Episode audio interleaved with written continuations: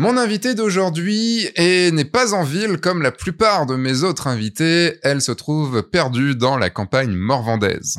Et oui, euh, on va parler donc de bah, qu'est-ce que c'est qu'être photographe dans un dans un dans, dans la campagne, dans la campagne profonde? on va en parler dans le podcast. Et, euh, du coup, elle est aussi une de mes élèves qui a commencé il y a pas très longtemps puisqu'elle a ouvert son entreprise il y a deux ans maintenant. Et on va voir ce que c'est de faire aussi une très bonne année, une très bonne première année engageante et d'avoir du mal aussi l'année d'après et comment s'en sortir. C'est entre autres donc ce dont on va parler dans ce podcast dans lequel je reçois la photographe de mariage Claire Willem.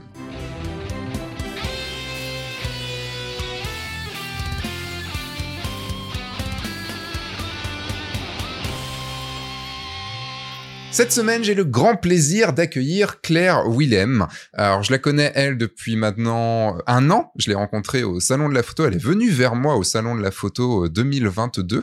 Euh, elle est rentrée dans la formation du Grand Saut en, du coup, là, dans la promo de 2023, de début 2023. Et euh, même si on avait commencé un petit peu avant. Claire a cette particularité euh, qu'elle a voulu, elle était à Dijon et en fait, elle a voulu tout quitter parce qu'elle avait besoin de quitter son job, comme vous allez voir dans ton dans ce podcast, en entendre aussi, et euh, partir chez dans vers ses origines, dans le Morvan, et de pouvoir vivre là-bas en tant que photographe et photographe de mariage. Et c'est pas évident puisque partir là-bas, eh ben, euh, est-ce qu'il y a des clients? Puisqu'il n'y a pas beaucoup de photographes, ok, mais est-ce qu'il y a des clients? Et il faut tout faire, tout refaire. Et c'est un sacré challenge parce que oui, il n'y a pas beaucoup de photographes là-bas, mais est-ce qu'il y a des clients? Est-ce qu'il y a des clients qui sont prêts à payer pour de la photo de mariage? Bah Ça, on va pouvoir le voir dans ce podcast. Dans ce podcast, on va également voir bah, ce qu'est euh, que passer une bonne première année et que c'est un peu compliqué sur la deuxième année, chose qui arrive assez souvent. On va voir également ce que bah, son parcours de d'un job qui ne lui plaisait vraiment plus dans l'éducation nationale en tant que prof et comment elle a réussi donc à, à être heureuse dans son activité de photographe. On va voir également comment elle a réussi à faire des mariages en ayant des gros problèmes aux jambes parce que c'était fait les ménisques et tout ça et du coup bah forcément compliqué. Euh, et puis bah on va pouvoir discuter avec Claire de, ce qu'est de devenir photographe de mariage, de ce que c'est que ce, cette période compliquée, de tout le travail qu'il y a à faire. Bref, on va parler de tout ça dans ce podcast. Et avant de poser à Claire bah du coup ma question habituelle, euh, bah forcément je vais vous parler un petit peu de la formation Le Grand Saut qui là juste en ce moment, le moment où vous écoutez ce podcast est encore en lancement. Il doit rester peut-être une ou deux places dans ce lancement de euh, fin 2023. Euh, le prochain lancement sera l'année 2024. Maintenant, ce sera plutôt vers la fin de 2024. Si vous écoutez plus tard, vous pouvez vous inscrire sur la liste d'attente de la formation. Vous recevrez toutes les informations et également vous inscrirez en même temps sur le mail du guide du photographe de mariage avec un mail tous les deux, tous, les deux semaines, j'allais dire. Non, mais une fois, deux fois, je vais y arriver. Avec un mail deux fois par semaine avec plein d'informations dedans sur la photo de mariage. Allez, c'est parti. Je vais poser maintenant à Claire la question qui fait stresser. Claire, est-ce que tu peux me faire ton elevator pitch, s'il te plaît? Donc bonjour à tous, je m'appelle Claire Willem, je suis photographe de mariage et de famille dans le Morvan. Donc le Morvan c'est le parc naturel régional de la Bourgogne. Euh, je suis euh, donc une photographe qui a une approche un peu directe, on va dire spontanée, des photos dites naturelles dans un cadre naturel. Donc si vous aimez les lacs, les forêts, les rivières et surtout si vous vous aimez, bah, je suis la photographe qu'il vous faut. T'étais en train de le lire ou pas? Non. Non? Putain, waouh Je l'ai répété Moi, là, là, là, franchement, je te dis bravo. C'est euh, un des, un des des pitch les plus construits que j'ai pu avoir depuis très très longtemps. Et vous là, qu'est-ce que vous en pensez en écoutant? Elle a quand même assuré. Si vous si vous écoutez les autres, je pense que vous pouvez voir la différence. Donc Claire, euh, il y a un déjà merci, euh, merci d'avoir accepté. Je sais que merci à toi de m'avoir invité. Bah, c'est normal. Euh, je te connais maintenant depuis quand même plus d'un an. Oui, puisqu'on s'est rencontrés au salon de la photo du coup 2022. là, on est, en octobre 2023. Euh, J'aimerais rebondir sur un truc que tu viens de dire. Tu as une, tu as dit. Alors, je comprends tout le côté naturel, spontané, mais tu as dit une approche directe. Ça veut dire quoi pour toi une approche directe? Euh, Sans artificialité. Ok. Est-ce que tu peux rajouter des artificialités pour qu'on puisse comprendre un petit peu plus. C'est-à-dire que je n'ai pas l'âme d'une metteur en scène, d'une metteuse en scène. Je dirige assez peu, donc euh, je prends vraiment les choses directement comme elles se présentent et puis j'essaye de, de les sublimer ou d'en faire quelque chose de bien. Ok, donc le direct. Parce que moi, quand j'entends, quand j'ai entendu le direct, je me suis dit, euh, c'est plutôt que tu rentrais dedans, tu vois, que tu y allais, quoi. je, je suis pas d'une nature très rentre dedans. Ah bon? je... je suis plutôt d'un naturel euh, discret, on peut dire, en, tout cas en photo. Hmm. Mais euh, non, c'est plutôt que je. Oui, quand je veux dire direct, c'est qu'effectivement, j'ai pas, je mets pas d'artifice entre moi et la photo. Est-ce qu'on pourrait d'abord partir, on va aller euh, dans, dans le sens normal, on va dire, de la vie, à partir de ton ancienne vie, et euh, puisque tu t'es lancé en tant que photographe il y a pas si longtemps que ça, puisque ça fait deux ans. C'est ça. Deux ans et demi. Non, ça a été le 11 octobre, donc ça fait pile deux ans et une semaine. est-ce que tu as fêté ça? Dans ma tête. Dans ta tête.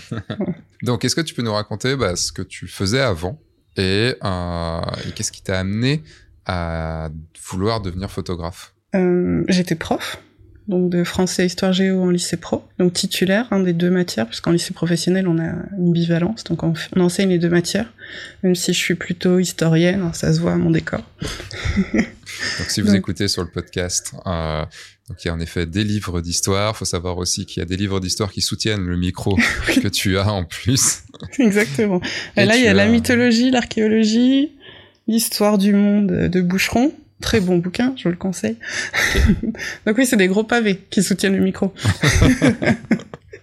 et tu as quand même des livres photos derrière toi et plein de DVD également. Et ouais, et de la poésie et puis euh, plein de choses. Je suis, je suis quand même euh, une littéraire, on va dire. Et mais historienne effectivement avant tout. Donc j'ai été prof 8 ans, c'est bien suffisant. C'est une vocation à la base? Pas du tout. Avant, ma vocation première, enfin, en fait, j'ai deux vocations. C'est l'archéologie et le cinéma. Je sais pas comment ça se, ça s'est construit, mais les deux un peu en même temps. Donc depuis T'aurais dû faire Indiana Jones au final. C'est, c'est ça. Mon chat, à une époque, j'avais un chat, il s'appelait Indiana. C'était obligatoire. C'était obligatoire. Oui, mais je suis, je suis pas très chien.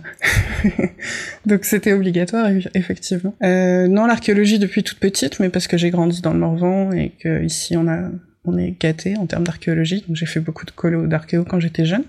C'est toujours resté, j'adore l'histoire même en général. Et puis euh, les, images. Donc les images, ça me construit depuis que je suis toute petite. J'aime ça, j'aime toutes sortes d'images, animées, non animées, hein, le cinéma évidemment. C'est ma grande, grande passion, comme toi. même si on n'aime pas toujours les mêmes films. Je vois pas ce que tu veux dire. Mais j'aime aussi beaucoup euh, la peinture, la mosaïque, euh, l'histoire de l'art en général. Euh, je m'intéresse à vraiment tout ce qui est image. Et mhm. en archéologie, j'ai travaillé sur les images aussi. Donc mon, mon mémoire, c'était sur, sur des images.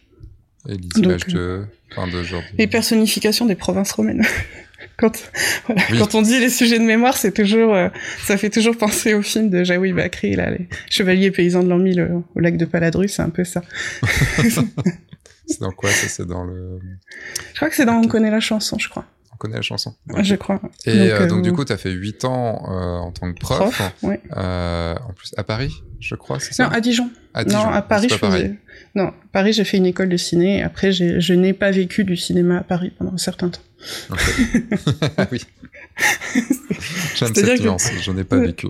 oui, voilà. Bah, je vivais de petits boulots et j'essayais de faire du cinéma, mais ça marchait pas. Donc dans le montage. Mais après, j'ai pris un vrai boulot, je suis devenue prof. Et euh, il y a des aspects de ce métier que j'ai aimé, il mais il était temps que j'arrête. T'as mis combien de temps pour, euh, enfin combien de temps avant que tu prennes la décision de de partir? Euh, Enfin, ça a mûri pendant combien de temps ton, projet de le, le Covid est arrivé au bon moment. Je suis désolée de dire ça comme ça, mais euh, le confinement a fait que je suis revenue dans le Morvan euh, me confiner. C'est redondant comme phrase, mais c'est pas grave.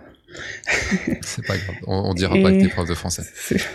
J'ai donc euh, fait de la photo tous les jours quand j'étais confinée. Et surtout, j'avais vraiment, c'était une année extrêmement difficile au lycée, très difficile, beaucoup de violence, beaucoup de soucis divers et variés. Mais c'était violent. Même à Dijon. Oui. Et donc c'était bien pour moi de m'arrêter, de réfléchir. Et donc la photo, bah, j'en ai toujours fait, comme, comme on va dire plein de photographes. Mais là, c'était pour moi vraiment le, le sauvetage. C'est-à-dire que je prenais l'appareil et puis j'allais en forêt et je passais une heure euh, de paix. et puis petit à petit, je me suis dit que vraiment il fallait que j'arrête ce métier qui me qui me pesait et qui me peinait. Donc ça c'était en 2020. Ouais, c'est ça. J'avais déjà un peu dans l'idée, puisque j'en avais parlé à une amie, que je voulais faire des portraits dans les EHPAD ou dans les foyers de personnes handicapées mentales. Enfin voilà, j'avais élaboré un petit projet, mais c'était plutôt en me disant, bah, je ferais, je, voudrais vraiment faire de la photo, mhm. peut-être passer à mi-temps, voilà, etc. Mais en fait, euh, la reprise après le Covid, le retour en ville, affreux. Euh, non, j'arrête. Donc en fait, je suis rentrée en septembre et en octobre, j'ai créé l'entreprise. Donc tu es rentrée en septembre 2021 euh, Je suis rentrée en septembre, euh, oui, c'est ça, de... ouais, 2021. Mhm. Donc euh, à l'école. Donc oui, il y a quand même eu tout le confinement 2020. Il y a eu quand même la reprise un petit peu, quand même, il y avait en janvier. Oui, mais j'étais restée à distance pour des raisons de santé. Donc j'étais restée en distanciel, ce qui m'a quand même bien arrangé. Et donc je suis restée dans le Morvan de mars à septembre. Ok. Et donc, euh, ouais, retour en ville euh, à Dijon pour la rentrée euh, très très dur. Et donc, j'ai créé l'entreprise en octobre. Il faut savoir que, en fait, en juin, j'ai perdu mon père de cette année-là, en 2020. Et pour se détendre un peu, en fait, la maîtresse de mon filleul, elle organisait une sortie, enfin une sortie avec ses élèves. Elle cherchait des accompagnateurs. Donc moi, vu que j'étais en arrêt, j'ai accompagné. Mhm. Et euh, elle me dit, ce serait sympa que tu fasses des photos parce que j'ai vu tes photos euh, sur Facebook, etc. Donc je dis oui. Et en fait, toute la journée, elle m'a tanné pour que je sois sa photographe de mariage. Et moi, je lui dis, mais ça va pas, je déteste les mariages, qu'est-ce que tu veux que je devienne photographe de mariage? Mais je voulais arrêter l'école. Je voulais vraiment arrêter d'aller à l'école. je veux plus y aller. C'était vraiment ça dans ma tête. Et euh, bon, faire des photos euh, dans les EHPAD, tout ça, c'est sympa, mais euh, ça paye pas le loyer et donc j'ai commencé à vraiment me pencher sur le sujet d'ouvrir une entreprise, de ce que je pouvais, est-ce que je pouvais en vivre ou pas, est-ce que créer ça dans le Morvan c'était jouable, c'est-à-dire euh, chez moi il y a rien, hein. c'est, il y a rien, il y a tout, mais pour moi, mais c'est quand même un peu vide. Il y a et tout en fait, des gens. Voilà, c'est ça. C'est bien. c'est le paradis. oui. Et, euh, et donc du coup, euh, la fin, voilà, la demande de Léa m'était restée en tête. Et effectivement, euh, c'était la bonne voie à suivre. Hmm. Du coup, tu as fait son mariage? Oui, c'était pas mon premier en plus, c'est ça le pire. C'est que j'en ai fait trois ou quatre avant. C'était quand son mariage? C'était le 12 août de l'année dernière. Ok, donc, 2022. Ok, donc ouais, elle t'a demandé en 2020 d'être sa, sa photographe de mariage. Ouais, c'est ça. Euh, non, 2000... Non, c'était 2021 du coup. Ah, c'était 2021, ok. Attends, je suis perdu dans les dates. perds un peu dans les dates. Ouais, je m'y perds dans mes dates. bon, on va dire un an avant, elle t'a oui, an ça, avant, un, un, un, peu plus d'un an avant, puisque c'était en juin euh, pour la sortie de fin d'année. Et du coup, tu as monté ta boîte entre temps, tu as étudié un petit peu tout ça, tu t'es lancé. Oui, et en plus, il y a un truc, c'est que en, le commande d'éducation nationale ne t'aurait pas accordé de mi-temps, de toute façon. Euh, plus ou moins, c'était possible, parce que je demandais pas vraiment un mi-temps, je demandais un 12 heures, ce qui est un trois quarts temps. Ok. Mais euh, surtout, je voulais une mutation à Autun, enfin, je voulais vraiment revenir dans la campagne. Et je l'ai pas eu, donc euh, dès mm. que la demande de mutation, bah, il y, a pas de poste. Parce qu'il y a pas de monde, mais il y a pas de poste non plus. Bah oui. C'est logique. Vu que j'avais déjà signé du coup le mariage de Léa et que j'en avais signé deux autres, Mhm. Euh, les, les, les, mutations, les, les, refus ou les accords, c'est en janvier. Donc c'était en janvier, j'avais déjà signé trois mariages du coup. Et j'ai dit j'arrête. Je, soit je démissionne, soit je demande une rupture conventionnelle. C'est là que j'ai, mis en place la, la, rupture conventionnelle. Ils ont accepté. Et ouais, mais j'ai beaucoup bossé. Ouais, t'as quoi Il y a eu beaucoup de dossiers à faire, des trucs comme ça, non? Oui, mais il y avait une super euh, directrice des ressources humaines, donc à Dijon, à l'Académie de Dijon. Donc merci à elle. Elle m'a bien accompagnée et puis euh, on a monté un gros dossier donc avec les contrats, etc., mon projet, etc. C'est vrai que la première fois que je suis allée en disant je vais être photographe de mariage dans le Morvan, euh, ça faisait un peu, euh, oula, retour à la nature, fumer des pétards, tout ça, quoi. Et pourtant, c'est pas élevé des chefs dans le Larzac. Ouais, c'est un peu, c'est un peu similaire pour les Dijonais et le Morvan, c'est vraiment, euh, je sais pas pourquoi, mais les Dijonais détestent le Morvan. c'est froid, c'est arriéré. et enfin bref. Et donc, euh, les Lyonnais n'aiment pas les, les, les, les Stéphanois, les, Bretons n'aiment pas personne, les, personne qui sait qui est à côté. Oui, c'est ça. Au plus on est prêt, au moins on aime. En tout, En tout cas, euh, voilà. Donc j'ai eu ma rupture conventionnelle. J'ai quand même un peu pleuré pendant l'entretien en disant laissez-moi partir, s'il vous plaît. De toute façon, toute façon, soit c'était rupture conventionnelle, soit soit j'ai démissionné. Ouais. Je pouvais plus enseigner, j'y arrivais plus.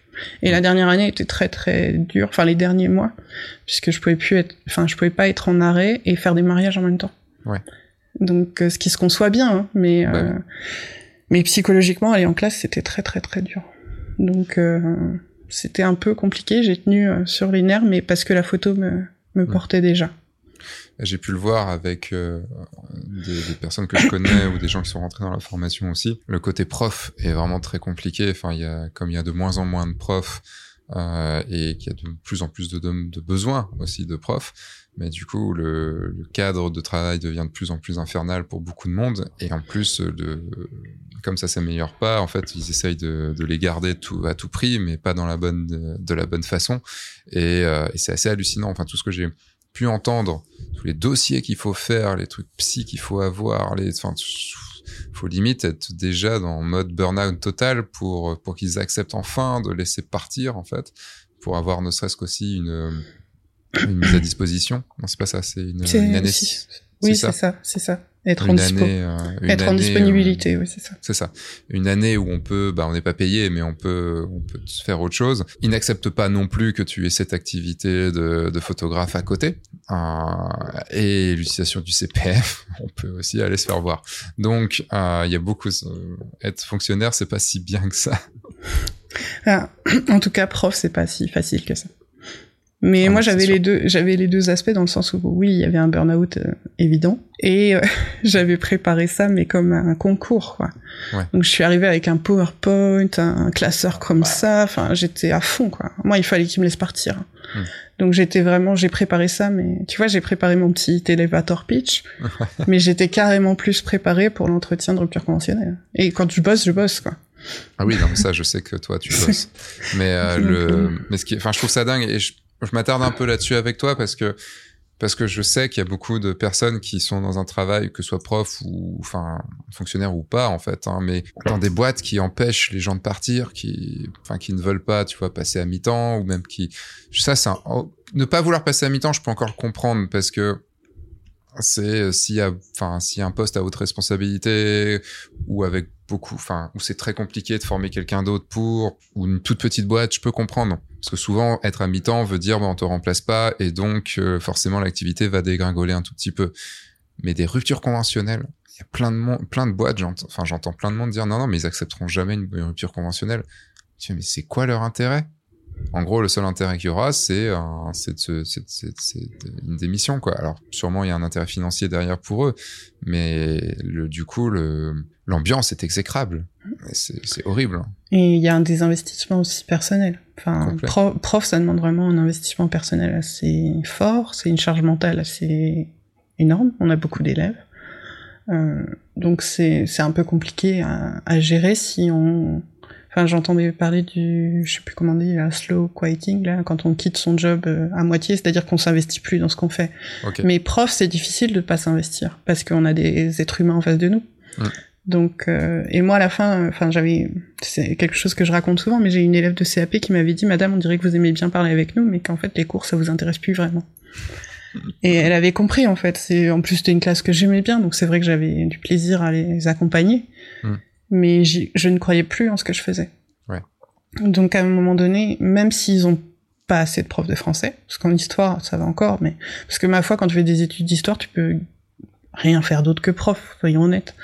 En français, tu, tu peux trouver d'autres choses. Donc il manque de profs de français. Hmm.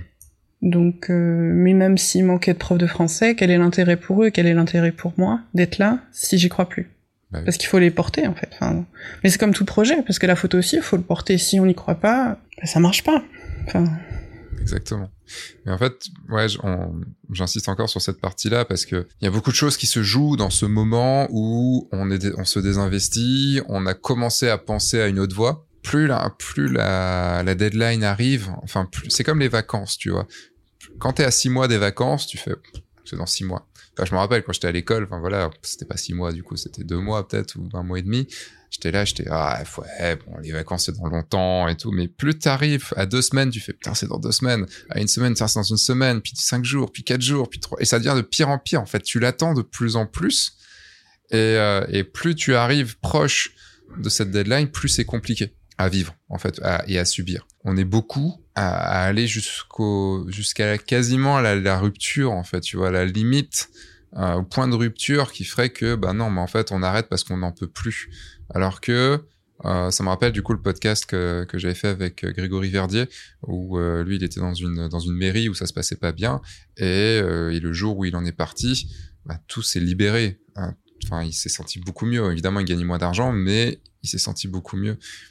Et il y a ce truc aussi, c'est qu'on se pourrit la tête pour des pour un truc qui nous intéresse plus, mais qui nous fait gagner de l'argent et tout ça. Et, et le truc, c'est a un moment, faut aussi comprendre que nous, en tant qu'être humain, il n'y a pas que l'argent. Alors oui, il faut de l'argent pour payer nos factures, tout ça et tout, mais est-ce qu'il vaut mieux pas avoir moins d'argent et se prendre un petit taf à la con à côté qui nous demande pas d'énergie plus que ça ou qui nous demande pas de réfléchir, euh, juste un peu subir le truc, mais pas dans le, côté négatif du terme, puisqu'on sait qu'on va faire deux mois de ça et puis tant pis. Et surtout avec une autre direction, ça peut aider en plus que et de gagner moins du coup que de continuer à subir et de dépérir, dépérir, dépérir, dépérir, dépérir jusqu'à jusqu'à des burn-out.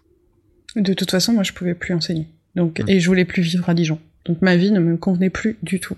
Donc, mmh. j'ai tout changé. Donc j'ai acheté une maison, je suis, à la, je suis au milieu des bois, je fais un métier que j'aime et là j'ai eu un rendez-vous assez compliqué avec une nano de Pôle emploi la semaine dernière au téléphone parce que j'étais malade. Et elle me dit oui, mais si la photo s'arrête, si ça marche pas du tout, qu'est-ce que vous allez faire? Je dis je trouverai un taf, c'est pas grave parce que ma maison, elle me coûte 450 euros par mois, que je vis toute seule, donc euh, j'ai pas pris un risque euh, si grand que ça. Enfin, mm. le risque c'était de continuer à faire un métier que j'aimais pas dans un endroit où je voulais pas vivre. C'était ça le risque en fait. Puis tu pouvais lui euh, répondre, et vous alors, si vous avez plus votre job à Pôle emploi, qu'est-ce que vous allez faire? Bah, je sais pas, moi c'est comme si tu, enfin si tu me disais, et alors si tu fais plus de formation ou t'es plus photographe de mariage, tu fais quoi? Bah, bah, je, trouve, on trouvera. en sorte que ça fonctionne en fait. Enfin, voilà, c'est tout. Quoi. On trouvera quelque chose d'autre qui nous plaît et puis qui nous fait avancer. Enfin. Donc t'as eu ça. De toute façon, c'était une sorte de question de vie ou de mort. De, exactement. C'était exactement ça, oui. Et comment tu, tu as vécu cette première année? Donc, tu as lancé ton activité mm. au début octobre 2000, le 11 octobre 2021. C'est ça. Euh, comment s'est passé euh, cette première année? Puisque moi, je t'ai rencontré un an après. Bah, ça a été euh, incroyable. La première année, elle a été incroyable. Donc bon, j'ai signé Léa, mais ça c'était un peu prévu. C'est même pour elle que j'ai ouvert l'entreprise pour pour signer quoi. Mais euh, bon, j'étais prof à plein temps, donc euh, je me disais, je vais essayer de mettre en place deux trois trucs. Mais ça a pris un peu de temps, je crois. Mais euh, pendant les vacances d'octobre, je suis allée voir un traiteur euh, qui habite euh, dans mon coin. encore Non, t'étais pas. Ah oui, aussi, j'étais prof. Si, si, j'étais prof à ah, plein temps. Et mais je suis, enfin, tu m'as dit que t'avais arrêté en septembre. Non, en septembre. En... J'ai arrêté en juillet de cette année-là. La ah première année, j'ai ah fait les deux. fait quand même toute l'année. Eh ben oui, j'ai fait toute l'année. C'est pour ça que c'était difficile que je te disais. Je pouvais pas être en arrêt. Hmm. Et je parce que j'avais des mariages, donc c'était compliqué. C'était une année difficile, mais je savais que c'était la fin, donc euh, je m'accrochais. Oui, je suis allée voir le traiteur euh, qui est dans mon coin. Je me suis inscrite à Mariage Panette. et de façon gratuite, hein, pas payante. Ah, gratuit, ça va. Ah oui, oui, non, mais gratuit, évidemment. Moi, tant, euh, appel, je fais un appel aux gens. Ok, attention, euh, émission d'un message très important. Tant que vous êtes en gratuit sur Mariage Panette, je ne vous en veux pas. C'est quand vous perdez de l'argent, quand vous donnez de l'argent à cette boîte de merde et que voilà, je l'ai dit, et que vous et à ces commerciaux qui vous insultent au téléphone et euh, et que vous et du coup vous leur donnez de l'argent et que vous perdez de l'argent dedans plutôt que d'investir sur vous, que ce soit dans ma formation ou dans une autre formation, là je vous en veux parce que vous faites pas le bon choix. Voilà, c'est dit. Non, mais moi, le, le, comment, enfin, le commercial qui m'a appelé, c'était tellement affreux que c'était hors de question que je leur donne des sous. Enfin, il m'a pas insulté parce qu'il voulait que je leur donne des sous, mais oui, l'insulte, c'est quand tu dis que t'en veux plus, tu veux plus. En non, non, j'ai jamais payé, mais j'avais fait ma fiche et euh, étonnamment, tout de suite après, j'ai signé un mariage avec eux, euh, enfin avec eux, grâce à eux. Et puis euh, le trait à cause de. en tout cas, j'ai eu un mariage. Le mec de mauvaise foi. Et le traiteur m'a envoyé aussi deux autres personnes. Donc j'ai signé encore deux autres mariages. Donc ça me faisait déjà quatre mariages. euh, fin janvier, début février, j'étais déjà à quatre mariages. Et à combien Donc, euh, comment À combien Alors, bah, celui de Léa, je l'avais vendu euh, sans le vendre, puisque Mhm. c'est elle qui m'avait demandé. Donc j'avais vendu à 1100 euros à l'époque. quand même parce que je m'étais dit qu'il fallait au moins 1000 euros. C'était un peu bête, mais... Et après, j'ai commencé à réfléchir à mes prix, puis euh, j'ai lu ton bouquin, surtout, euh, qui est là, là, hein, juste derrière, hein, à côté de le bouquin photo, tu le vois Ouais. Il y a celui de Marine, il y a celui de toi, ou je sais plus, il est là, Ouais, bref. Non, il y a le bleu, enfin, Ouais, si, ouais, si- c'est si ça. c'est le bleu, il est, il est, à ta- il est de Il est là. Ah, Ouais. c'est pas celui-là que je voyais. Ouais. Ok, bon, bah, il est pas là que je voyais. Donc je l'ai lu énormément, je l'ai beaucoup annoté, croqué, marque pagé, enfin, etc. Et donc j'ai commencé à réfléchir en termes de tarifs, et après, le premier vraiment que j'ai vendu, je l'ai vendu à autour de 1009, parce qu'ils m'ont pris un album et tout. Enfin, j'étais trop contente. Bah, c'est- dingue enfin, de Ouais. pouvoir vendre euh, ses premiers mariages à, à 1009. Je compte pas le 1100 parce que c'était ami, mais euh, de vendre ses premiers vrais mariages à 1009, c'est enfin, assez dingue. Mm. Moi, je vois des gens, au bout de 10 ans, ils sont encore à 900 euros. Donc, euh, le... donc ouais, c'est assez ouf, quoi. Et c'est le premier mariage que j'ai fait. Du coup, c'était le 16 avril. Mhm. Et j'y suis allée en mode euh, panique parce que parce que voilà, c'était un peu euh, il fallait que, pas que je me plante quoi parce que j'avais vendu cher. Donc euh, c'était ça là, en fait la difficulté. Pourquoi les gens se vendent peu cher, c'est parce qu'ils ont peur de se planter. Mais en fait, moi c'était C'est une des raisons. Je dirais pas que c'est la raison Bon. que, Bon. mais c'est une des raisons. oui, et moi, il fallait que ça marche. Il fallait que je tire de l'argent de la photo, il fallait que je prouve à l'éducation nationale que je pouvais vivre de la photo. Il y avait plein de choses qui se mettaient dans ma tête. Et en fait, j'ai- j'avais peur parce que j'aime pas les mariages, comme j'ai pu le dire au tout début. Euh, j'ai détesté le mariage de mes sœurs, j'ai détesté tous les mariages auxquels j'ai pu assister. C'est sociologiquement le mariage me dépasse, Mhm. mais j'ai passé une journée incroyable. Je me suis trouvée euh, tellement bien, tellement à ma place, alors que la veille en classe j'étais tellement mal. C'était euh, magique et j'étais contente des photos, ils étaient contents des photos, tout le monde était content. Parfait, tout était parfait. Le deuxième mariage, moins parfait. Ah. j'ai fait des bêtises. Mais le premier mariage, j'étais tellement concentrée, tellement à fond, j'avais tellement tout révisé que non, c'était bien. T'es encore contente de certaines photos? Oui. Ça, c'est une bonne chose. Donc, du coup, après, un peu moins bien? Bah, le deuxième, j'ai fait des bêtises de style, euh, j'ai pas baissé mes ISO en sortant de l'église, ou des choses comme ça. Ça, il faut bien que ça nous arrive. Hein. Ça nous arrive à Je tous. sais pas. Je me suis, je me suis dit, bah voilà, le deuxième mariage, euh, t'as vu que le premier ça marchait, donc le deuxième tu. C'est comme après, euh, c'est comme après la, la, la première représentation d'une pièce. La deuxième est généralement toujours un peu moins bonne. Mais après, ça a été, hein, les photos, il y a encore des photos qui me plaisent aussi, et, et ils étaient contents, j'étais contente. Il y a eu des choses qui m'ont interpellée, mais qui m'ont fait avancer aussi, qui m'ont fait réfléchir à des choses que je voulais ou que je voulais pas. Mm.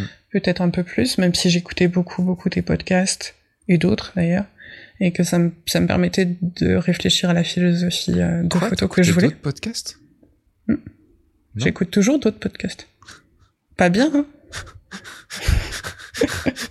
Ouais. Euh, Dans l'œil du Ouais. photographe, j'ai un Pasternak, des choses Ah, ça comme va ça. alors. Si c'est Julien, Ouais. ça va. Il est, c'est Euh, bien. Le... Et du coup, t'as fait combien de mariages euh, cette année? Euh, enfin, cette la, première pre- année. la première année, j'en ai fait 7. Ok. Donc, Donc, avec une euh, moyenne à... Euh, je, là, bah, c'est le seul, euh, c'est la seule année où j'ai pas calculé mon panier moyen. Parce que j'ai calculé mon panier moyen de cette année et de l'année prochaine. Euh, je sais, je sais pas, mais, euh, la louche. autour de, ouais, 1003, 1004, 1005, ça devait être par là. Ce qui est déjà Oui. pas mal quand même pour, euh, pour un... Et Oui, t'avais mis oui, quoi en place pour que... Tiens, question, t'avais mis quoi en place pour que les gens te trouvent? Alors, essentiellement les prestataires. Donc, Ok. euh, traiteurs. Après, j'ai fait un mariage dans un château avec qui je travaille toujours. Euh, coucou Catherine, coucou Gérard. je les aime bien, ils sont gentils. Euh, donc, euh, voilà, donc essentiellement les prestataires. Et puis, ben, il faut dire qu'il n'y a pas full chez moi. Donc, euh, j'ai pas beaucoup de concurrence. Mm. Il y a deux autres photographes autour de moi qui travaillent bien, correctement, on va dire, dans, dans leur style. Mais donc on n'est pas très nombreux, donc il y a quand même beaucoup de domaines, il y a quand même beaucoup de mariages. Donc ben c'est les clients s'ils cherchent un peu, ils nous trouvent. Ça, on va, on va revenir dessus tout à l'heure, euh, sur cette caractéristique du Morvan, parce qu'on a beaucoup travaillé ensemble. Et qu'est-ce qui s'est passé du coup après? Puisque tu, on pourrait se dire, mais pourquoi tu es venu faire la, formation de SAB si as déjà dès le premier, euh, la première année, tu signes sept mariages à quasiment 1005, euh, donc ça peut que aller mieux après. Euh, qu'est-ce qui, qu'est-ce qui s'est passé? Comment t'as as vécu la suite? Bah, Déjà, moi, j'adore étudier. J'avais besoin d'étudier la photo de façon plus pragmatique, plus posée, plus moins toute seule avec des bouquins même si j'adore apprendre toute seule avec des bouquins, mais, mais quand même, c'est, j'avais besoin de structure. D'ailleurs, je crois que c'est ce que je t'ai dit tout de suite. C'est-à-dire que ben, quand je suis venue te voir, je me rappelle, j'ai dit, ben moi j'ai déjà sauté. C'était au salon de la photo ouais, après, ma, Je suis arrivée toute timide, pleine de plaques rouges parce que je suis du genre émotive, en disant bonjour. en plus, il y avait plein de monde autour. Ouais, je me rappelle que la télé a été posée sur des chaises, ça m'avait choqué. Je m'étais dit c'est Sébastien Roignon quand même, genre. Merde, putain, t'as vu Ouais, Et ils l'ont mis dans la cave avec des télés sur les chaises. Merci le salon de la photo. Ouais, hein bon, ça a changé cette année, ça va. Ouais, c'était mieux cette année quand même, vraiment. Enfin bref, passons. Je digresse comme d'habitude. Pas. Mais donc oui. Digresse comme d'habitude. donc j'avais fait, euh, j'avais effectivement eu des mariages, mais j'étais pas très structurée. J'avais bien étudié ton bouquin, donc j'avais mis en place certaines choses, mais pas à fond. Par exemple, le client cible, je l'avais esquissé mais il n'était pas entièrement défini. Que maintenant, mon client cible, il est vraiment, vraiment défini. Donc, Attention, euh, je te fais une interro. Interro surprise. Si tu veux. Non, non, c'est bon. Je sais qu'il est défini. Ouais, ouais, j'ai vraiment beaucoup travaillé dessus et j'aime ça, en fait. Enfin, ça m'a plu de faire ça comme exercice. Et donc, euh, j'avais besoin vraiment d'aller au bout de, de ce qui est dans le bouquin. Le bouquin, c'est vraiment une bonne porte d'entrée, je pense. Mais voilà, j'avais besoin de structure, j'avais besoin de me poser, j'avais besoin de comprendre les choses, hmm. et surtout j'avais besoin de confronter mon regard. Parce que je suis toute seule, je vis toute seule, je travaille dans un endroit où il n'y a pas grand monde. Euh, bon, on va dire qu'autour de moi, ma mère, mes sœurs, elles trouvent que mes photos sont géniales, mais ça, reste ma mère et mes sœurs, donc c'est pas un avis très objectif. Mes clients sont contents, on va dire, c'est déjà un bon point. Mais heureusement. Mais moi, je suis pas toujours euh, contente ou alors ça fluctue, on va dire. Et euh, donc j'avais vraiment besoin d'un regard extérieur qui se pose à la fois sur mon travail, mais aussi sur ma façon de travailler. Hmm. Je sais pas si c'est clair comme ça. Ouais, si, complètement. donc structuré, confronté. Après, il y avait une autre raison aussi. Ben, gagner des sous. Alors gagner des sous, oui, mais du coup ta première saison s'est bien passée, ta deuxième moins bien. Alors, enfin, elle s'engageait moins bien. Elle s'engageait vraiment beaucoup moins bien. Parce que je me euh. rappelle que quand tu es arrivé m'en parler aussi, c'était euh, j'ai vécu une super première année de, mm. avec mes, tout cette mariage, tout ça et tout, mais que l'année d'après, il y a, y avait rien ou tu avais un mariage peut-être? J'avais un mariage. Ouais. Puisque c'était le mariage là de cet été qui était au moment. Donc euh, celui-là, il était signé depuis longtemps. Mais euh, oui, j'avais un seul mariage. Et après, tout, enfin, tout s'est rempli. Tout s'est pas rempli, mais mon mois d'août s'est rempli d'un coup, euh, de façon assez brutale, on va dire. Beaucoup de dernières minutes. Mhm. Euh, voilà. Donc euh, un panier moyen, euh, pas aussi haut que j'aurais voulu, mais je suis à 1600 là sur cette année. Donc c'est pas mal, mais c'est pas ouf non plus. Non. Bon, ça va, ça va s'améliorer, puisque c'était des plus petits mariages, c'est ça? Bah, mariage de dernière minute, plutôt petit mariage, pas forcément d'album, pas forcément, voilà, pas forcément la soirée. Donc oui, plus petit mariage. Et puis, moins de temps passé heureusement, parce que en août, ça s'est enchaîné vraiment beaucoup. Et puis, ben, après, on en avait parlé, je crois, en février, dans un coaching, où j'avais dit, euh, c'est pas grave si ça se remplit pas cette année, parce que, ben, j'ai une rupture conventionnelle, donc j'ai Pôle emploi, et j'ai mm. tellement de choses à faire, à mettre en place pour que l'activité soit pérenne, parce que certes, j'ai une première bonne année, mais ce que je veux, c'est euh, vivre de mon activité, euh, sur le long terme. Donc euh, il faut que je mette en place beaucoup, beaucoup, beaucoup de choses et j'ai encore plein, plein de choses à faire. a toujours plein de choses à faire, c'est vrai. En fait, je voulais, je voulais en parler un petit peu de ça parce que ça, c'est quelque chose que je vois chez plusieurs personnes. Enfin, c'est pas rare que je vois ce que je vois une première année qui marche bien avec plusieurs mariages, un bon, un bon tarif ou alors aussi, j'ai des personnes qui, par exemple, euh, ont, euh, ont, signé un ou deux mariages, mais à plus de 2000 euros direct.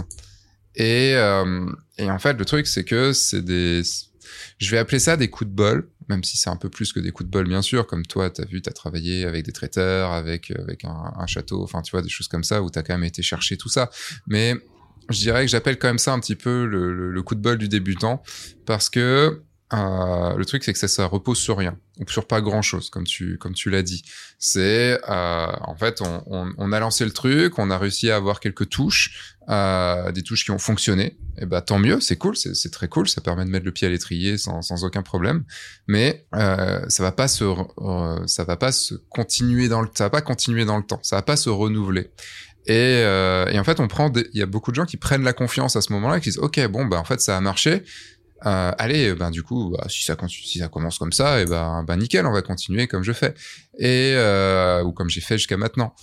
Mais en fait, le truc, c'est comme il y a aucune base qui sont vraiment mise en place, bah dans le temps, ça ne peut pas durer puisque ça va, ça va s'envoler, il n'y a pas de fondation, il n'y a pas de tout ça. Et on se retrouve bah, à la deuxième ou la troisième année, en fait, on décolle pas, on se retrouve à faire toujours euh, 10 000 euros de chiffre d'affaires au bout de 4 ans, euh, et, euh, et, alors qu'on veut quitter notre taf, et on peut pas parce qu'on fait que 10 000 euros de chiffre d'affaires. Je fais juste un petit aparté là-dessus parce que je trouve que c'est important de d'en avoir conscience que si un immeuble n'est pas construit sur des bonnes fondations, donc si votre société, votre entreprise n'est pas construite sur de bonnes fondations, ça ne peut pas. Il peut y avoir des coups de chance, ça peut tenir un petit peu, mais ça ne pourra pas tenir dans le temps, ça ne pourra pas être pérennisé, comme tu l'as dit.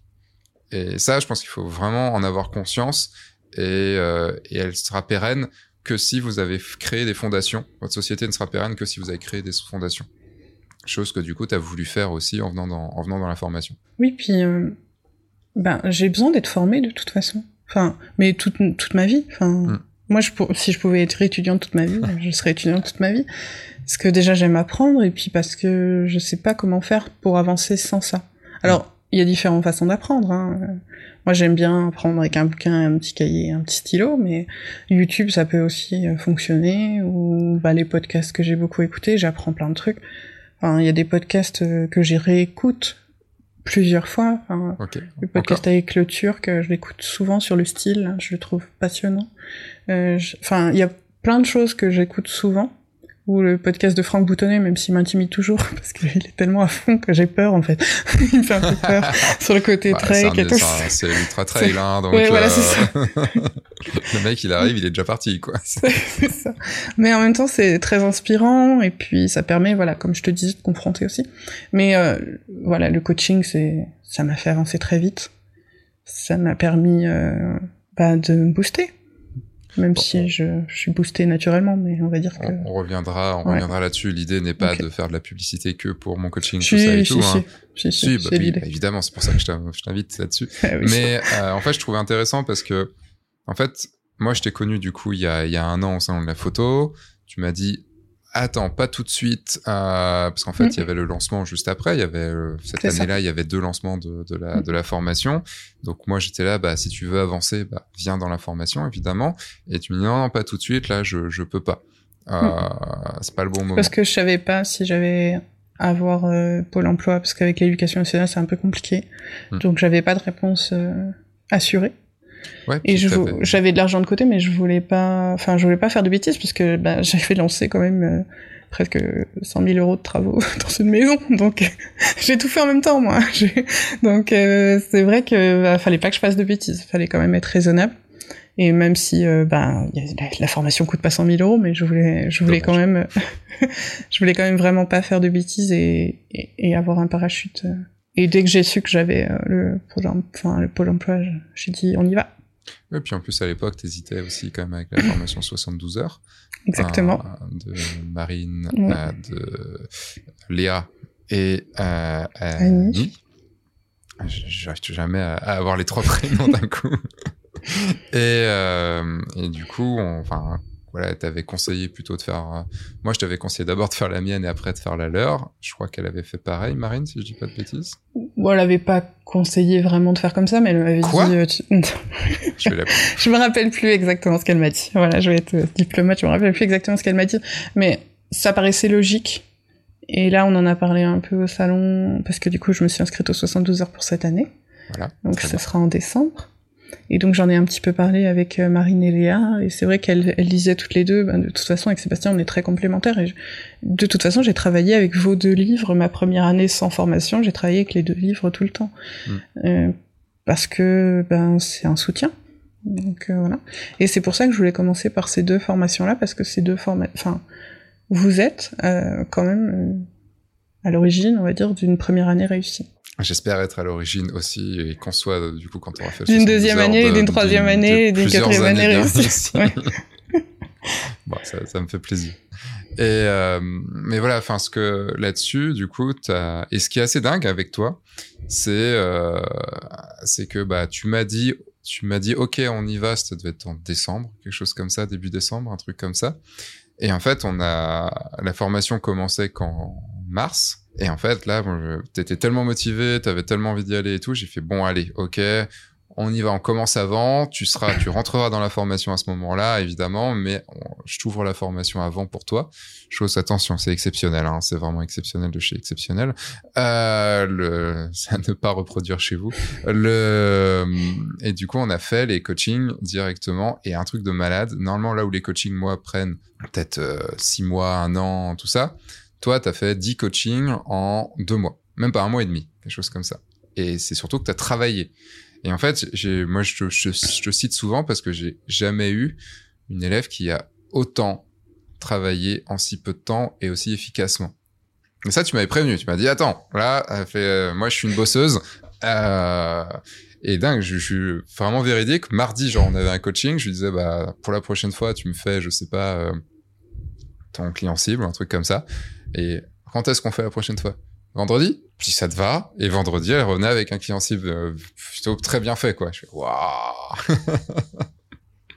C'est parce que j'étais prête. Mais ouais. Ouais, mais.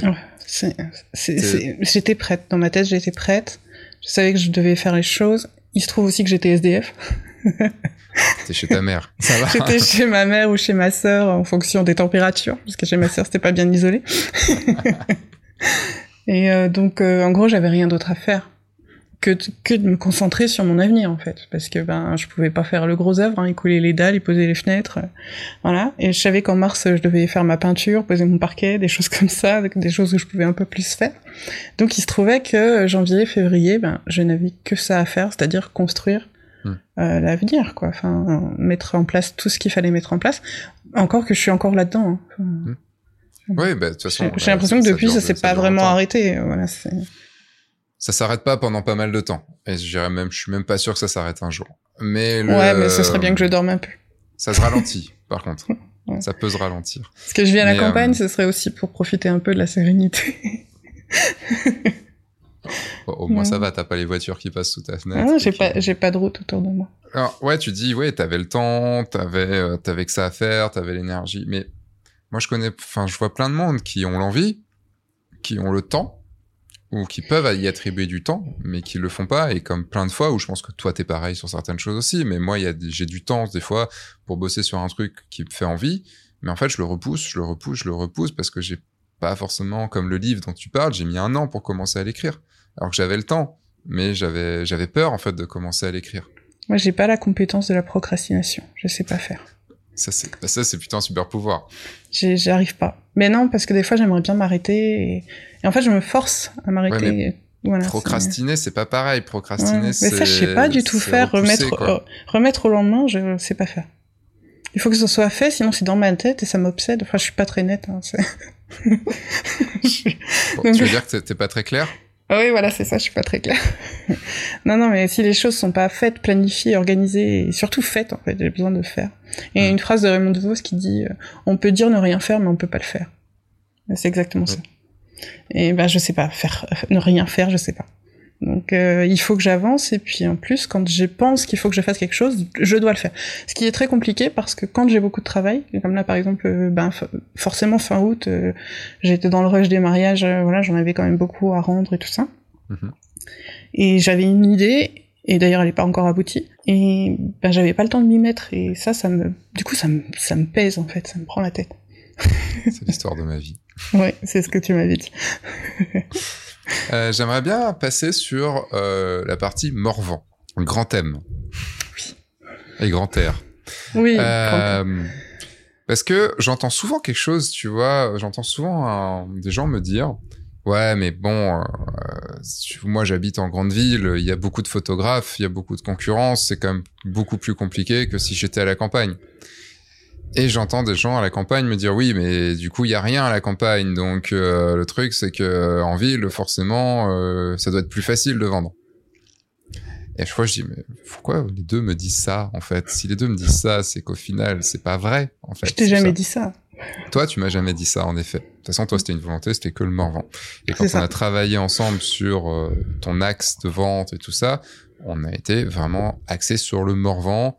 Disant, voilà, tu étais. Euh, qu'est-ce que euh, toi, donc, tu es originaire du Morvan. Mm. donc, c'est ton ton espace, on va dire, ton, ton espace doudou. On va aller par là. Pas forcément, parce que j'ai ado, j'en pouvais plus. Il fallait que je parte. Euh, vraiment, j'ai eu une overdose d'arbres. et puis je rêvais de cinéma, de ville, de...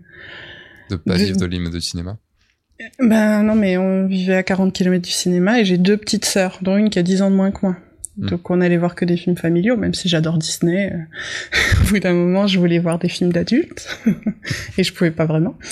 Donc euh, non, c'était important pour moi de partir et donc je suis partie à Paris, après au Canada.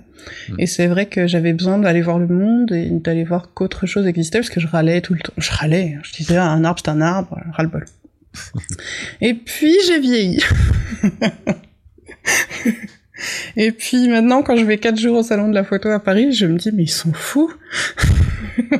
ils, vendent de l'eau plate en canette. Et en plus, ils me disent que c'est écolo. Mais ils pas mettre une fontaine, non?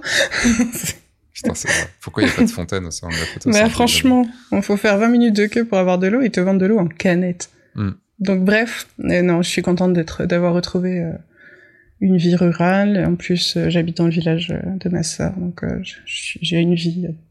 Comment t'as abordé ce, enfin, je vais pas dire ce retour parce qu'il était déjà abordé avant, mais comment t'as abordé le fait d'être photographe moderne, comme tu le dis sur ton site, dans le Morvan, en effet, ou qu'on peut associer un petit peu à euh, au Larzac. Attention à ce que tu vas dire. associé à un endroit, non, tu l'as dit, où il n'y a pas grand monde, oui, ça. Euh, donc beaucoup d'arbres. la France profonde. La France profonde, on va appeler ça. On va appeler ça France profonde. C'est affreux de dire ça comme ça. Complètement. euh, comment tu comment t'as abordé Est-ce que ça a pour toi été un, un, un challenge?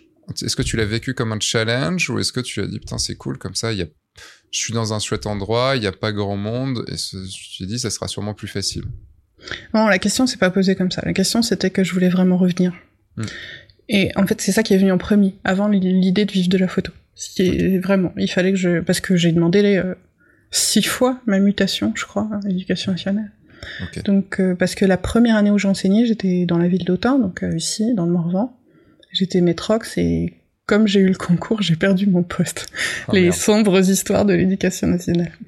Et euh, je me suis retrouvée donc en ville à Dijon. Après, j'y ai fait ma vie, j'y étais heureuse, etc. Mais à un moment donné, euh, j'y arrivais plus. Et je veux pas vivre comme ça. Donc, hmm. euh, je suis revenue beaucoup dans, chez ma sœur pendant le Covid et compagnie. Et donc j'ai découvert le village d'Anneau et j'ai adoré ce village. J'adore cet endroit et j'y suis euh, très heureuse. Et, la question, au fait de la, question de la photo, j'y reviens. Ouais, pardon, j'ai digressé comme comme d'habitude. Et donc euh, quand la question de de quoi je vais vivre s'est posée et que vraiment j'avais quand même une petite idée de cette photo et donc Léa m'a demandé et je me et Léa m'a dit moi je trouve pas. Elle trouvait pas de photographe. Et ma sœur, euh, quand elle s'est mariée en 2014, elle trouvait pas non plus de photographe. Et donc, euh, ben, enfin, six ans plus tard, Léa trouvait pas non plus. Hmm. Je me dis, euh, bon, bah, c'est qu'il y a peut-être quand même un marché. Parce que du coup, quand même, tu disais qu'il y avait deux autres photographes dans ton coin. Oui, mais ils sont pas, ils ont pas le don d'ubiquité, donc ils peuvent pas tout assurer. Il y en a un qui fait pas de mariage en plus. Si, si, si, les deux font des mariages. Les deux font des mariages. Ouais, ouais. Celui d'Autun et celle de Château-Chinon, tous les deux font des mariages. Euh, celui d'Autun, il est installé depuis longtemps. Je crois que ça fait dix ans qu'il travaille. Il travaille euh, bien. Mhm. Euh, mais euh, c'est vrai que ben voilà, il est tout seul. Donc euh, ben, même celle de Château-Chinon, on s'est croisé au salon de la photo et elle me dit t'es dispo à telle date en 2024 et en fait je suis pas dispo non plus. Donc on est on est quand même pas très nombreux quoi dans le coin. Donc il y a un marché, il y a des châteaux, il y a des domaines, il y a beaucoup beaucoup de gens qui viennent se marier dans le Morvan parce que c'est central, parce que c'est ni loin de Paris ni loin de Lyon. Donc euh, c'est vrai que c'est un endroit euh, où les domaines sont pas trop chers, les châteaux sont pas trop chers, et donc il y a des mariages. Il y a aussi beaucoup de gens qui ont vécu là quand ils étaient enfants, qui sont partis à la ville comme toi, et qui du coup veulent revenir se marier dans, dans cet endroit-là aussi. C'est même euh, quasiment mon client cible. Hmm. C'est ça, hein. c'est vraiment des gens qui ont des attaches familiales dans le Morvan et qui viennent se marier là. Oui, parce, qu'on pourrait aussi se dire que euh, le bah, si c'est des gens du Morvan qui se, qui se marient, s'il n'y a pas grand monde, euh, tout ça, c'est que ça doit pas y avoir non plus beaucoup d'argent euh, euh, dans, enfin que ça doit pas être des familles avec beaucoup beaucoup d'argent euh, pour à mettre dans leur mariage. Donc tu pourrais te dire bon bah avoir des, des tarifs à 2000 euros ou à 2500 euros, ça va être compliqué euh, avec des gens qui habitent dans le coin. Non non les mariages. Étonnamment non cette année les mariages où j'ai gagné le plus c'était les mariages des locaux. Ok. Mais tu vois, c'est des, moi, en fait, c'est des raisonnements qu'on peut avoir et on, qu'on peut imaginer comme le raisonnement du, bah, ce que je disais tout à l'heure, c'est moi je suis à la ville, toi t'es à la campagne, donc du coup, comme je galère en ville, bah, toi à la campagne ça va être plus facile puisque t'as moins de gens autour de toi. Tu vois, c'est des raisonnements qu'on peut avoir, euh, des, des a priori euh, qui, qui se révèlent vrais ou qui se révèlent faux. Et là, du coup, tu vois, encore une fois, ça se révèle faux. Alors, je dis pas que tout le monde vit euh, de façon très riche. Enfin, j'imagine que le salaire moyen doit être plus élevé à Paris qu'à Hanau. Mais, mais, ceci dit, la vie est beaucoup, beaucoup moins chère. Et il y a quand même une tradition du mariage assez ancrée avec euh, l'idée de recevoir, etc. Et non, euh, honnêtement, bon après j'ai pas fait euh, tant de mariages que ça, mais les mariages que j'ai fait des locaux, ils ont mis le prix en tout cas. Mmh. Et puis c'est dit s'il y a des domaines et qui vivent, c'est que du coup il doit y avoir des mariages, donc il doit y avoir des gens qui réservent ces domaines-là. Oui, oui, bah oui. Voilà, mon traiteur euh, avec qui je travaille, enfin avec qui j'ai commencé, pour 2024, euh, je crois, il est, il est complet, il n'y a plus rien. Okay. Et donc je sais que j'ai signé un mariage 30-31 août 2024, j'ai dû le signer au début de l'été. Mmh. Et euh, le traiteur était déjà plus disponible, donc le mec m'a demandé de signer rapidement parce qu'il voulait absolument avoir une photographe locale.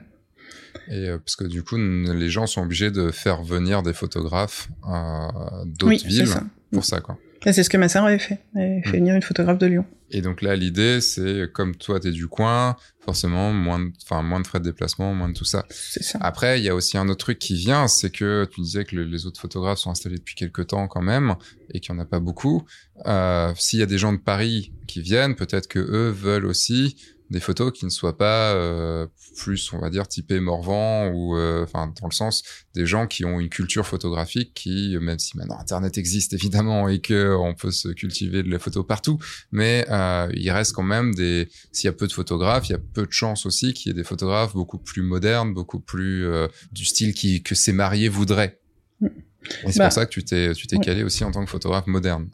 Oui, alors ce mot-là me définit pas forcément, mais en tout cas ce que je voulais souligner, c'était que effectivement j'avais euh, vécu ailleurs, que j'avais une culture, euh, on va dire euh, élargie, et que je m'intéressais à ce qui se passait dans le monde de la photo aussi de façon actuelle, mm. et donc que mon approche était effectivement pas forcément des photos posées, pas jamais les photos de groupe devant l'église, etc. comme ça a pu se faire.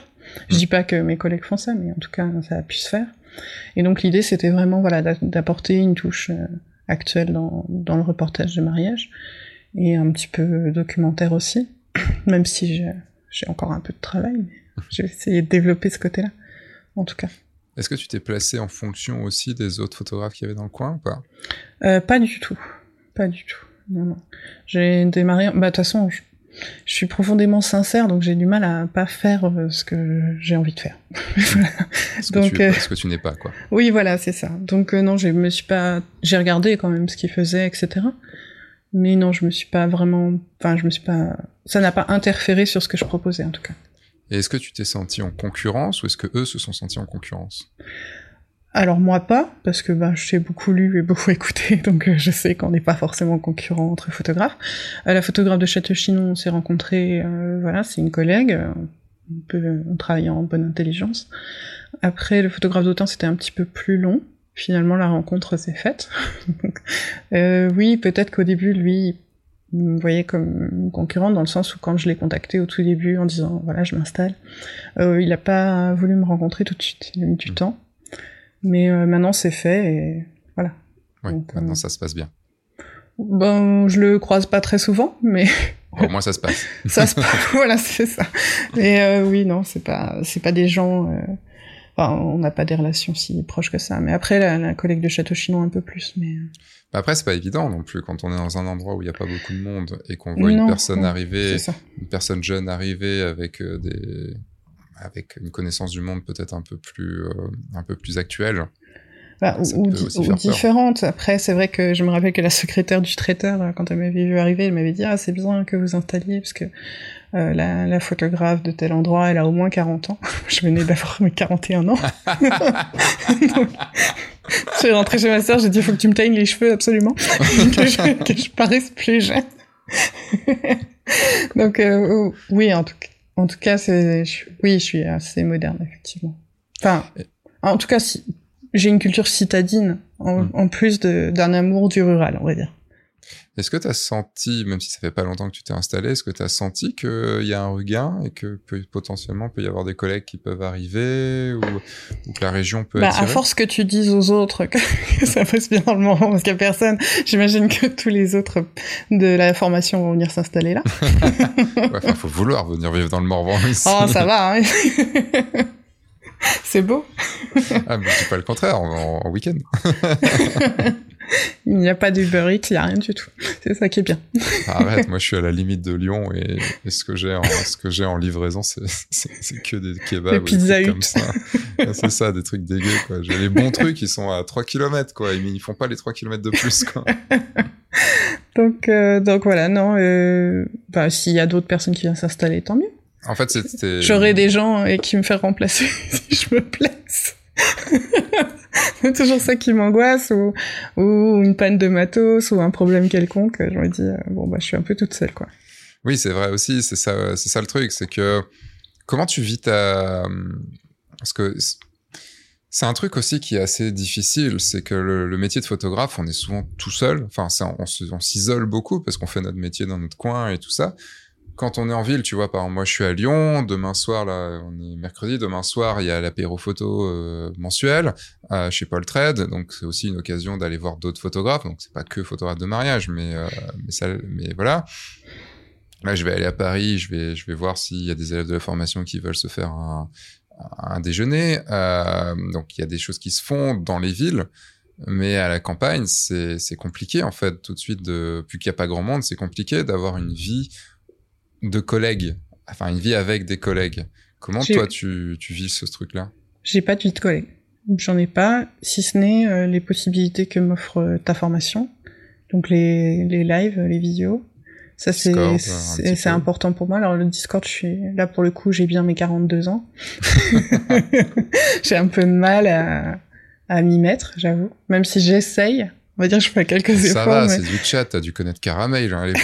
ah oui, Caramel, j'avais oublié ça. c'était pareil à l'époque. Ouais, j'ai jamais été très MSN ni tout ça. Mes sœurs, elles étaient plus branchées que moi. Moi, je suis une ancienne. Hein. J'ai un, j'ai un stylo plume, t'imagines Un stylo plume et des cartouches que tu. Ouais, avec des cartouches. Et tout. Ça, c'est parce que t'es prof. Parce que t'étais prof, ça. Non, même pas. Avant d'être prof, j'avais un stylo plume. Ça va, ils obligent maintenant encore à. Non à utiliser des crayons Parce qu'à l'époque, euh, c'était. On n'oblige plus rien à l'école, même plus à dire bonjour.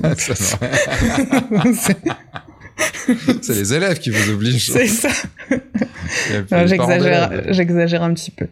Euh, mais non, on n'oblige plus. Oui, je trouve qu'un peu tu exagères quand même. Hein. Je vais me taper plein de retours de... Mes collègues profs, ils vont me dire, eh, oh, t'exagères. Changer de métier. De toute façon, si vous écoutez ce, si vous écoutez ce podcast, c'est que vous voulez changer de métier. Donc, même pas. donc, euh, donc non, je vis pas, j'ai pas de vie de collègue si ce n'est que je, je me force ou en tout cas, je, par exemple, là, je suis au salon les quatre jours et j'y suis pleinement, c'est-à-dire que j'y suis toute la journée, enfin par une digression parce que je suis allée euh, dans un musée, mais euh, parce que j'avais envie d'aller voir un truc et que j'ai profité d'être à Paris, mais sinon euh, c'est vrai que j'essaye de de lier le plus possible, voilà, dans au salon de la photo ou au week-end que tu as pu proposer dans ta formation, des choses comme ça, et puis avec les lives, j'essaye de voilà de discuter avec des gens avec qui je peux avoir des affinités, etc. ou Est-ce qu'on se ferait pas, genre, euh, t'organiserais un truc euh, pour 10, 15, 20 personnes de la, formation dans le Morvan ça Ouais, ça peut carrément être jouable, ça. Franchement, ça pourrait être sympa. Est-ce que la prochaine destination euh, sera à côté du Creusot? Ouais, ça pourrait. Il y a le TGV, donc c'est facile. Ouais, il y a le TGV, ça pourrait. mais ouais, ouais, non, mais c'est vrai que dès qu'il y a, dès qu'on m'offre la possibilité de rencontrer d'autres photographes, j'y vais. Parce que sinon, c'est trop facile. Je reste dans ma campagne, je suis heureuse, je suis bien. Enfin, c'est trop facile, quoi. ouais, mais c'est trop facile, mais en même temps, as besoin de, on a besoin aussi d'évoluer, on a besoin. C'est ça. Ben, tu peux le faire en faisant des formations, en faisant aussi tout ça, mais en, c'est quand même bien quand on a des collègues avec qui on peut discuter, avec qui on peut bah, s'échanger des doublons, avec qui on peut, sur qui on peut compter aussi s'il si, se passe un truc. Puis même juste, juste déposer ce qu'on a à, dire. Enfin, moi j'ai eu un mariage là qui était moins rigolo, on va dire, cet été, et ça m'a fait du bien d'en parler pendant le live. Mais euh, la, salle des profs, j'ai appelé ça le bureau des pleurs, moi. C'est un endroit où on dépose un peu ce qu'on a à déposer et puis après on repart, quoi. Et ça fait du bien aussi de dire bon ben voilà, c'était pas cool, Maintenant, je l'ai dit, donc c'est fait, c'est passé, et on passe à autre chose. Quoi. Donc, euh, je pense que ça, c'est quelque chose d'important. Et euh, dans les lives, mais après, c'est bien aussi de dire quand ça va bien. Hein. Enfin, faut faire les deux, je pense. Mais il y a un autre point donc, que je voulais aborder qui va un petit peu dans ce sens-là. C'était le point de la santé. Puisque tu as eu un... Je sais pas si tu, tu veux en parler ou... Si tu veux. Enfin, de tes, de tes jambes et tout ça. Hein, bah, j'ai pas... J'ai une santé fragile depuis toujours. Hmm. Donc j'ai des soucis euh, de santé réguliers. Ça a été un... Je pense que je me suis plus interrogée sur ma santé avant de me lancer que sur quoi que ce soit d'autre. Dans le sens où si t'es à ton compte, euh, c'est un peu plus compliqué. Oui. Parce que, euh... parce que bon, la, la Sécu, euh, elle est pas, on va dire, on n'a pas grand chose, quoi faut avoir une, faut avoir une bonne mutuelle, mais la mutuelle même en tant qu'indépendant, euh, elle réagit pas tout de suite. Ouais. Et puis bah je suis en surpoids, donc euh, ça, quand tu écoutes Franck Boutonnet, tu te dis que tu peux pas être photographe de mariage si t'es gros. ouais, lui, lui, il est, lui, il est sec. Ouais, euh, il, est ultra sec. Euh, c'est deux opposés complets. Quoi. Donc ça, je me suis quand même questionné, mais j'y suis allé quand même. Enfin, de toute façon, ça se posait pas. Enfin, je me suis pas vraiment Hmm. interdit. Et il se trouve que je me suis blessée au printemps en mettant mon parquet. Parce que moi j'ai toujours l'impression que je peux tout faire, hein. donc euh, donc je fais, mais euh, je fais des parfois des bêtises. Et oui, donc je me suis blessée, déchirure musculaire, euh, fissure des ménisques, et ligaments croisés, enfin un, beau truc quoi. Et le truc c'est que tu avais des mariages derrière. Euh, ouais. Donc opération? Non. Non, pas d'opération. Non, non, pas d'opération. Non, non, morphine non. mais t'avais pas, enfin genre, il euh, y a pas un moment où genre t'as été. Ah, il y a eu un moment où j'étais à l'hôpital, mais euh, j'étais immobilisée hmm. pendant dix jours. Donc là, j'ai dû me faire remplacer. Et il t'avait dit genre euh, trois semaines, un mois de. C'est ça. oui, c'est ça. Ah oui, je me rappelle. Je me rappelle plus. Tiens. Oui, oui, je, je devais rester immobile trois semaines et j'avais un mariage pile un mois après. Donc il m'avait dit avec une grimace, mais il m'avait pas vraiment répondu de toute façon. vous allez faire ce que vous voulez. C'était un peu ça. Quoi. Et donc je l'ai fait. Alors je l'ai. C'était deux mariages un peu compliqués. Oui, et puis après un autre mariage, un mariage de femmes, et elles avaient confiance en moi, et donc elles voulaient absolument que ce soit moi. Hmm. Et euh, je m'envoyais des textos du style tu crois que ça va aller et tout. C'est ouais, je vais tout faire pour que ça aille, vous inquiétez pas, je serai là et tout. Est-ce qu'on doit s'inquiéter Donc j'ai pris euh, bah, des cachets, et puis je me suis blindée, quoi, je me suis shootée et j'ai tenu. Et les filles m'ont dit euh, le premier mariage s'est bien passé, je pense que les gens ont pas trop capté. Le deuxième mariage, bah du coup c'était la semaine suivante, donc j'ai enchaîné deux mariages, c'était dur quand même. La, Journée complète? Oui, journée complète. C'était le mariage des filles. Et, et euh, après, quand je, je, leur ai ramené le, le livre, l'album que j'avais fait, j'aurais ramené chez elles, on a bu un apéro, c'était cool. Et elles m'ont dit, bah, sur la fin de la soirée, c'est vrai qu'on a vu que t'avais mal quand même. Mais ça, c'était pas trop vu avant, donc ça va. Hmm. Et au niveau des photos, je trouve que, franchement, c'est pas trop mal. Il y a quelques photos, je me suis dit, t'aurais plié les genoux, c'était mieux, mais, euh, bon. C'est bien l'écran oriental. oui, voilà, oriental. Euh, tu et du coup le reste de l'été comment ça s'est passé? Euh, bah, Au mois d'août ça allait mieux, mais j'ai enchaîné beaucoup beaucoup de mariages. Donc euh, il y a une fatigue quand même qui s'est installée assez. vraiment, j'avais du mal à remonter. Puis il a fait chaud.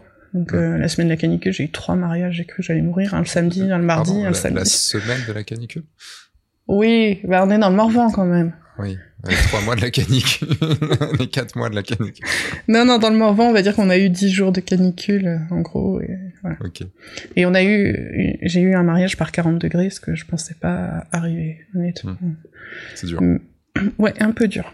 Mais Euh, ça, c'est un truc. Enfin, qu'est-ce que t'en. Enfin, là, c'est plus une discussion qu'on a, qu'on a tous les deux, mais en tant que photographe, c'est vrai que moi, j'ai jamais eu trop. de- Enfin, j'ai, jamais eu un gros problème physique qui m'empêchait de faire un mariage. J'ai eu juste une fois où j'avais fait des... une séance de sport euh, deux jours avant et avec des squats et tout ça, où en gros, j'avais du mal à me baisser. Mais rien, rien, c'est juste que ça faisait mal, c'est tout, quoi. Mais euh, mais il y avait rien, il y avait aucune maladie. Euh, je me suis pas blessé et tout ça, mais c'est quand même un truc quand on est photographe, on est on est à la merci de ça et c'est quelque chose. euh, comment tu l'abordais avec tes avec tes mariés euh, quand c'est arrivé? Euh, Comment tu as, as mis le bah du coup le fait que bah j'ai eu ça, je vais faire le mariage, mais du coup je vais être un peu diminué physiquement. Enfin comment t'as abordé le truc? Alors, les deux mariages d'avril, je l'ai dit très honnêtement parce que bah, c'était juste avant. Ouais. Donc, j'ai dit, je suis blessée.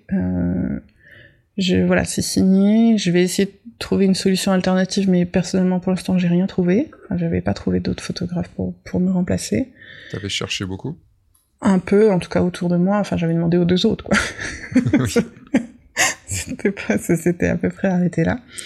Euh, donc j'ai fait, mais ils savaient et voilà. Et c'est vrai qu'une semaine avant, euh, j'avais dit euh, donc au mari euh, au premier, j'avais dit euh, ça va, je suis debout, je marche, euh, ça devrait aller. J'avais fait deux trois séances famille avant histoire de me remettre en jambe, de me remettre en jambe. Et je le sens, je sentais que je pouvais le faire et puis j'avais tellement envie d'y aller en plus. ça, il y avait une notion aussi. Voilà, moi j'a- j'aurais été très frustrée de pas y aller. Mm. Et donc euh, voilà, j'avais été honnête et finalement ils étaient contents que je sois là et puis tout s'est bien Ouais. passé, il n'y a pas eu de soucis euh, Il n'y a pas eu une petite appréhension de dire euh, merde, du coup, on t'a mariés Est-ce que, ouais, est-ce que. euh, Non. Après, c'est deux couples avec qui j'avais une super relation. Enfin, en général, j'ai des bonnes relations quand même avec Mm. les couples. Là, il se trouve que bon, il y a une des mariées euh, voilà, qui était un peu en souci donc, de santé, donc euh, elle était vraiment très compréhensive. Et puis Ouais. après, les filles, euh, c'est pas que je, les connaissais pas avant de signer leur mariage, mais euh, ma sœur les enfin, on connaît une qui est une collègue à elle, donc euh, en fait, elles avaient confiance et elles voulaient vraiment que ce soit moi. Donc il n'y a pas eu de vraiment elles avaient un peu peur, les filles, puisqu'elles m'envoyaient quand même. Ça va Mm. aller, t'es sûr, mais sinon, aucune oui, remise parce en final, cause. si, si dernier jour, euh, tu pouvais plus, euh, il y avait plus personne pour. Il y a jamais, eh, en tout cas, jamais personne ne m'a dit, mais on t'a payé, euh, comment ça va se passer? Ouais. Personne ne m'a dit ça. Donc ça m'a mis en confiance aussi. Et puis moi, quand j'y vais, j'y vais, quoi. Ça, oui, tu fais pas attention, quoi. Non, Le- et même je- souvent, j'ai pas mal, euh, enfin, où je me rends pas compte que j'ai mal, en Ouais, fait, en ça. faisant. C'est Ton après. cerveau, il... C'est ça, exactement. Est-ce que tu aurais pu. euh, parce que le conseil, moi, que j'aurais pu te donner, en fait, c'était de. de, de... T'as la formation aussi pour ça, donc t'as tous les, les gens qui sont dans la formation, c'est de prendre un second ou une seconde Mm. pour t'aider, en fait, sur C'est ce vrai. mariage-là. Mais quand je me suis blessée, c'était en mars, donc je Mm. connaissais pas encore bien les gens de la formation. Parce que le, premier, le mariage c'était le mars. 8 avril, et puis euh, l'autre le- la semaine d'après, le 15 avril. On va dire que plus tard, on va dire si quelque chose. Je pense que, je pense que si ça avait été en août, euh, j'aurais proposé. En tout Ouais. cas, peut-être d'avoir un second, euh, d'être accompagné pour pas devoir tout faire, Mm. tout gérer. Enfin, c'est c'est vrai que c'est ce qui arrive aussi à. Je le vois souvent, enfin, je, vois- je le vois quelques fois passer sur des élèves qui, qui tombent enceintes.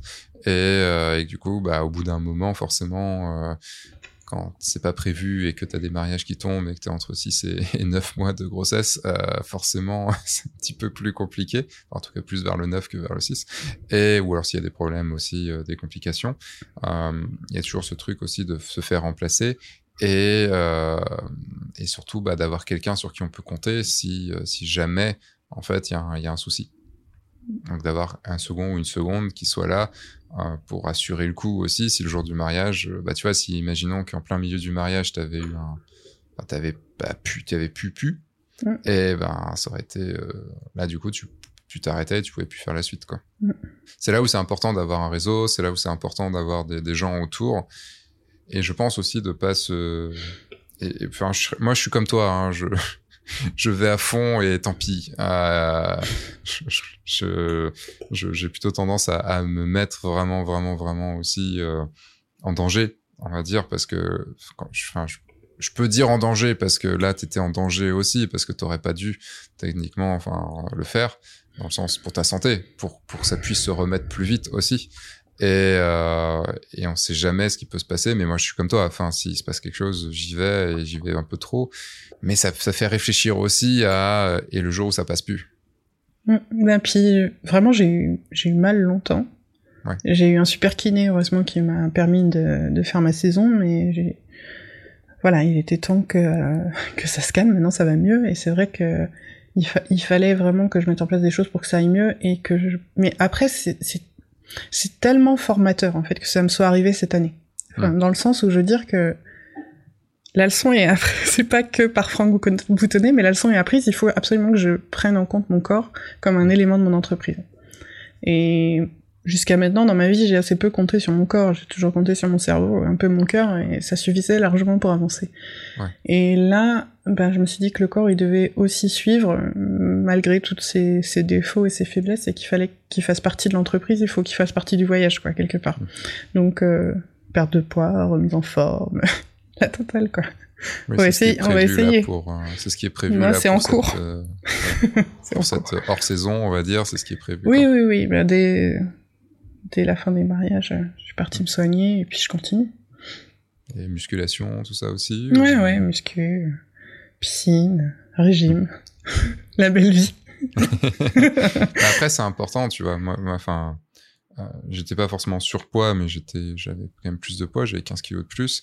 Et, euh, et pareil, tu vois, je me suis jamais, enfin, si, j'étais pas bien avec. Je veux pas dire que j'étais bien, mais euh, je m'en suis jamais vraiment soucié. Et c'était toujours trop compliqué de faire un régime et tout ça. Et puis, il y a un moment, il y a, il y a 5-6 ans, ça c'est, euh, ça c'est 7 ans, ça c'est, euh, ça c'est, il y a eu un déclic et, et, bam. Et, euh, tu vois, il y a 7 ans, j'avais 32 ans, quelque chose comme ça, 31, 32 ans. Je voyais aussi qu'à mes 30 ans, bah, c'était compliqué. On en a déjà parlé dans, dans le podcast avec, avec Philippe sur, bah, sur vieillir et comment ça se passe dans notre métier. En fait, c'est un, un truc où en effet ton corps à un moment tu enfin, c'est ce que je voulais dire tout à l'heure en, en, en, disant si ça te lâche c'est si ton corps te lâche bah en tant que photographe de mariage t'as plus rien. Enfin tu tu peux plus aller faire tes prestats. En tant que photographe tout court tu peux plus aller faire tes prestats. Et euh, surtout du photo de mariage de la photo de mariage. Encore du portrait ou de la famille en studio potentiellement tu peux le faire mais en mariage c'est pas possible. Tu perds quand même ton activité et, euh, et, plus ça va, c'est vrai que c'est sûr quand on a 20 ans, quand on a 30 ans, on se dit bon allez le monde est à nous, on est, euh, on s'en fout. Moi je suis toujours dans cet état d'esprit là. Hein. Pareil. Mais il y a un moment quand tu rentres de mariage et que et je peux te dire parce que moi ça fait 13 ans que je fais de la photo de mariage, quand le lendemain, quand t'es, quand j'avais 25 ans, 13 ans, non 27, 28 ans, euh, je rentrais d'un mariage d'une grosse journée et que le lendemain j'étais frais euh, là, quand j'ai passé mes 30 ans, que j'avais encore mon point en plus, le dimanche, on dire que c'était compliqué. Là, ça va mieux. Tout le monde sait que personne ne doit venir me voir le dimanche et le lendemain de mariage. C'est tout le monde peut toquer à la porte, je n'ouvre pas. je ne suis pas visible. C'est pour ça les gens qui font plusieurs mariages dans la semaine, enfin il y avait des il y a des podcasts oui. où les gens m'hallucinent où j'entends qu'ils font 4 5 mariages la même semaine. Mais déjà rien que moi la semaine de la canicule là où j'en ai fait trois, enfin un le samedi, un le mardi, un le samedi, c'était waouh. Mm. C'était dur dur dur hein. Vraiment j'ai tenu parce que c'était top en même temps c'était ouais, puis c'était top. Enfin, je m'amuse, hein. je m'amuse tellement que on tient quand on s'amuse. Mais pff, pour relever de ça, dur. Surtout si Donc... tu dois réenchaîner derrière en plus ouais, et alors, tout. Enfin, non, le lendemain, euh, non, non, je... pas visible. Et euh, mais c'est ça, et plus ça va aller, plus c'est compliqué en fait. Et euh, c'est ça mais aussi. Euh, je ferai du scolaire après. Ce sera ma retraite. oh, le, le, la haine, le retour à ce que t'as quitté quoi. Non, mais, en fait, je fais ah, des photos photo scolaires. scolaire. Ouais, de la photo scolaire. Ouais, ouais, non, j'aime oui, bien en photo fait. Scolaire. Non, j'aime bien faire ça. Je croyais, et... que tu disais revenir en tant que prof. Et c'est vraiment beaucoup plus simple en fait. Donc ce sera ma retraite. Euh... Oh, c'est speed quand même. Hein. Non, ça va. Franchement, c'est ouais. cool. Ouais, ouais, c'est cool. Et euh, parce qu'en plus, là, t'as fait combien de mariages cette année? Euh, Là, du coup, j'en ai fait euh, 8. Et encore, tu vois, 8, c'est pas beaucoup dans le sens où Bah non, mais. une euh, saison normale de photographe, on est plus souvent sur des 15, 15 à 20, quoi. Mais j'en ai fait 6 entre le 5 août et le 2 septembre. Ouais. c'est ça le problème. Parce qu'en juillet, j'ai rien eu. Pas un Mm. seul mariage. Alors que l'année dernière, si j'aurais pu signer 4 fois le 9 juillet. Je n'ai pas trop compris. Ouais, mais ça, chaque année, c'est différent, Mm. tu sais. hein. Bon. Moi, j'avais des années où tous mes mariages étaient concentrés sur la première partie.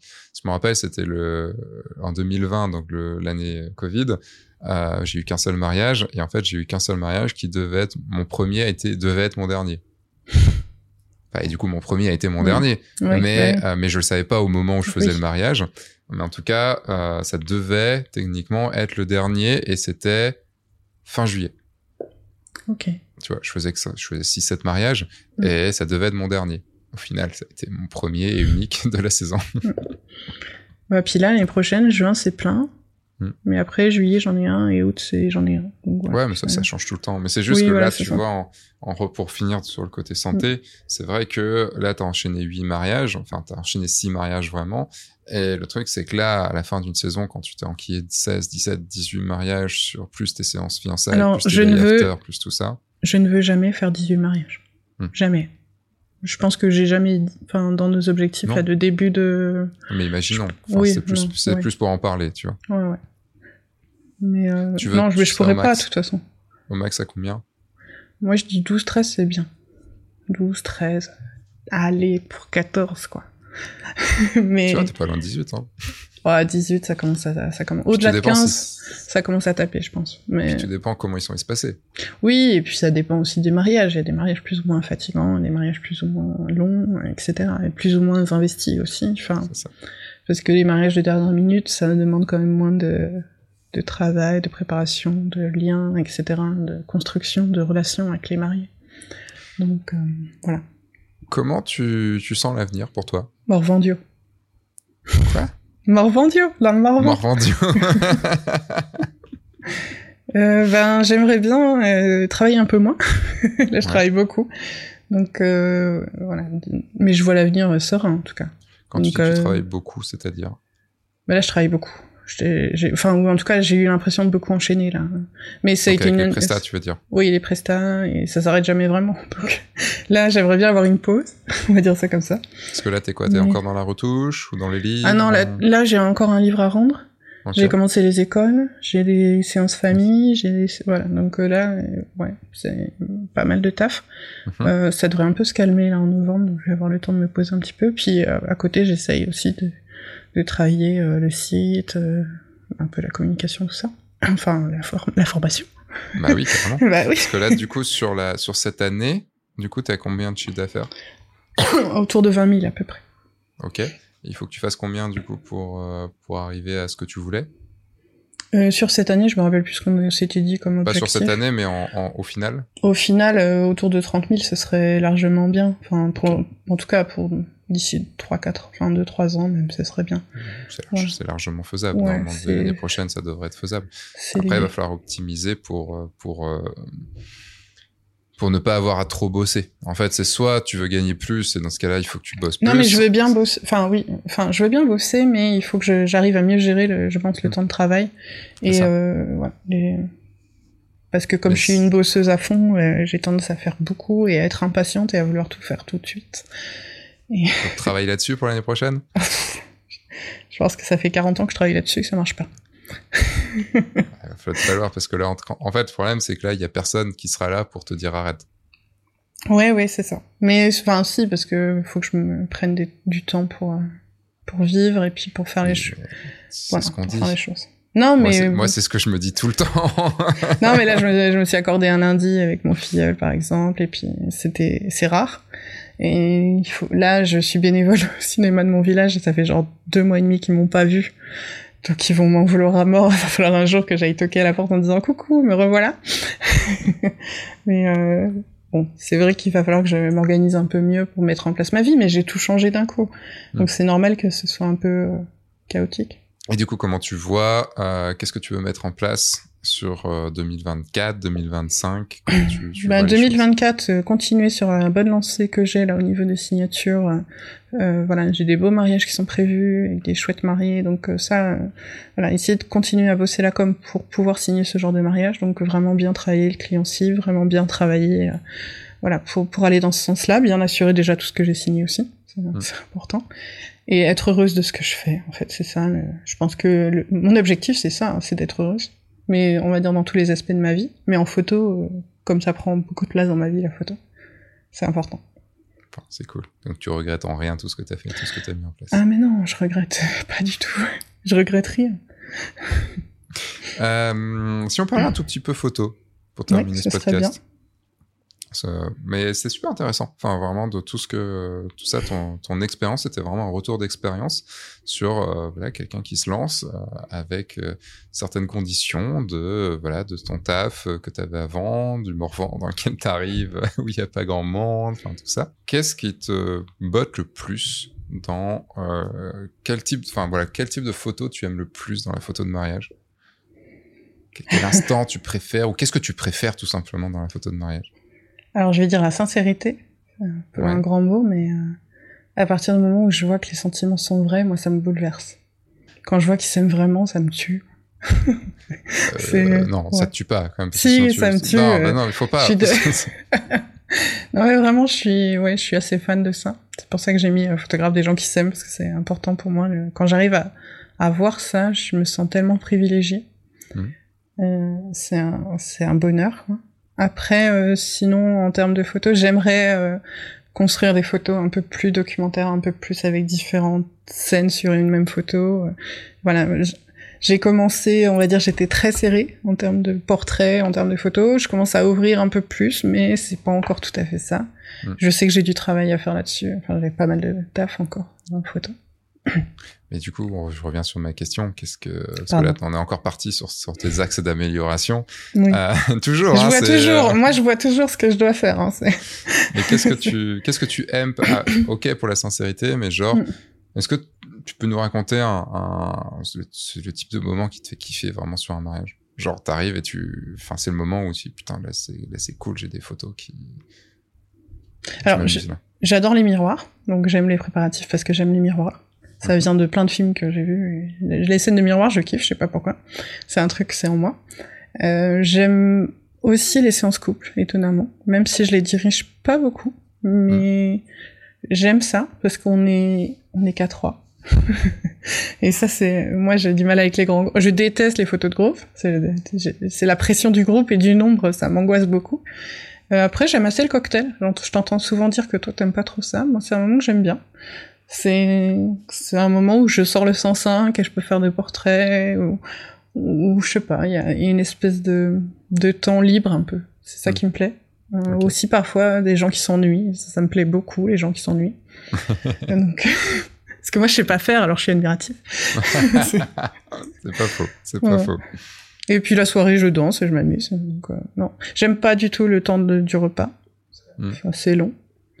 À part le temps du fromage parce que je suis une gourmande, mais sinon, je m'ennuie à table euh, assez fréquemment, mais la, la, la danse c'est cool. Et du coup, qu'est-ce que tu... Je sais pas si ça répond bien à ta question, pas vraiment. Hmm, ça répond.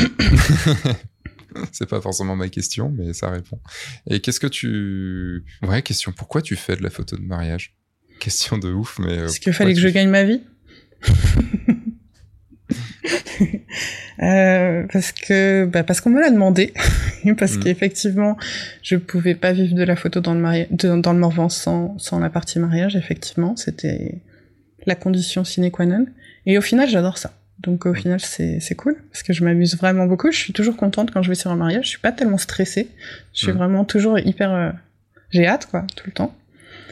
Euh, donc je fais de la photo de mariage parce que ça s'est imposé à moi parce qu'il fallait que je vive d'autres choses que de l'éducation nationale. Mm. Et que je me suis dit que de vivre de la photo, ça pouvait être une bonne idée parce que j'aime ça.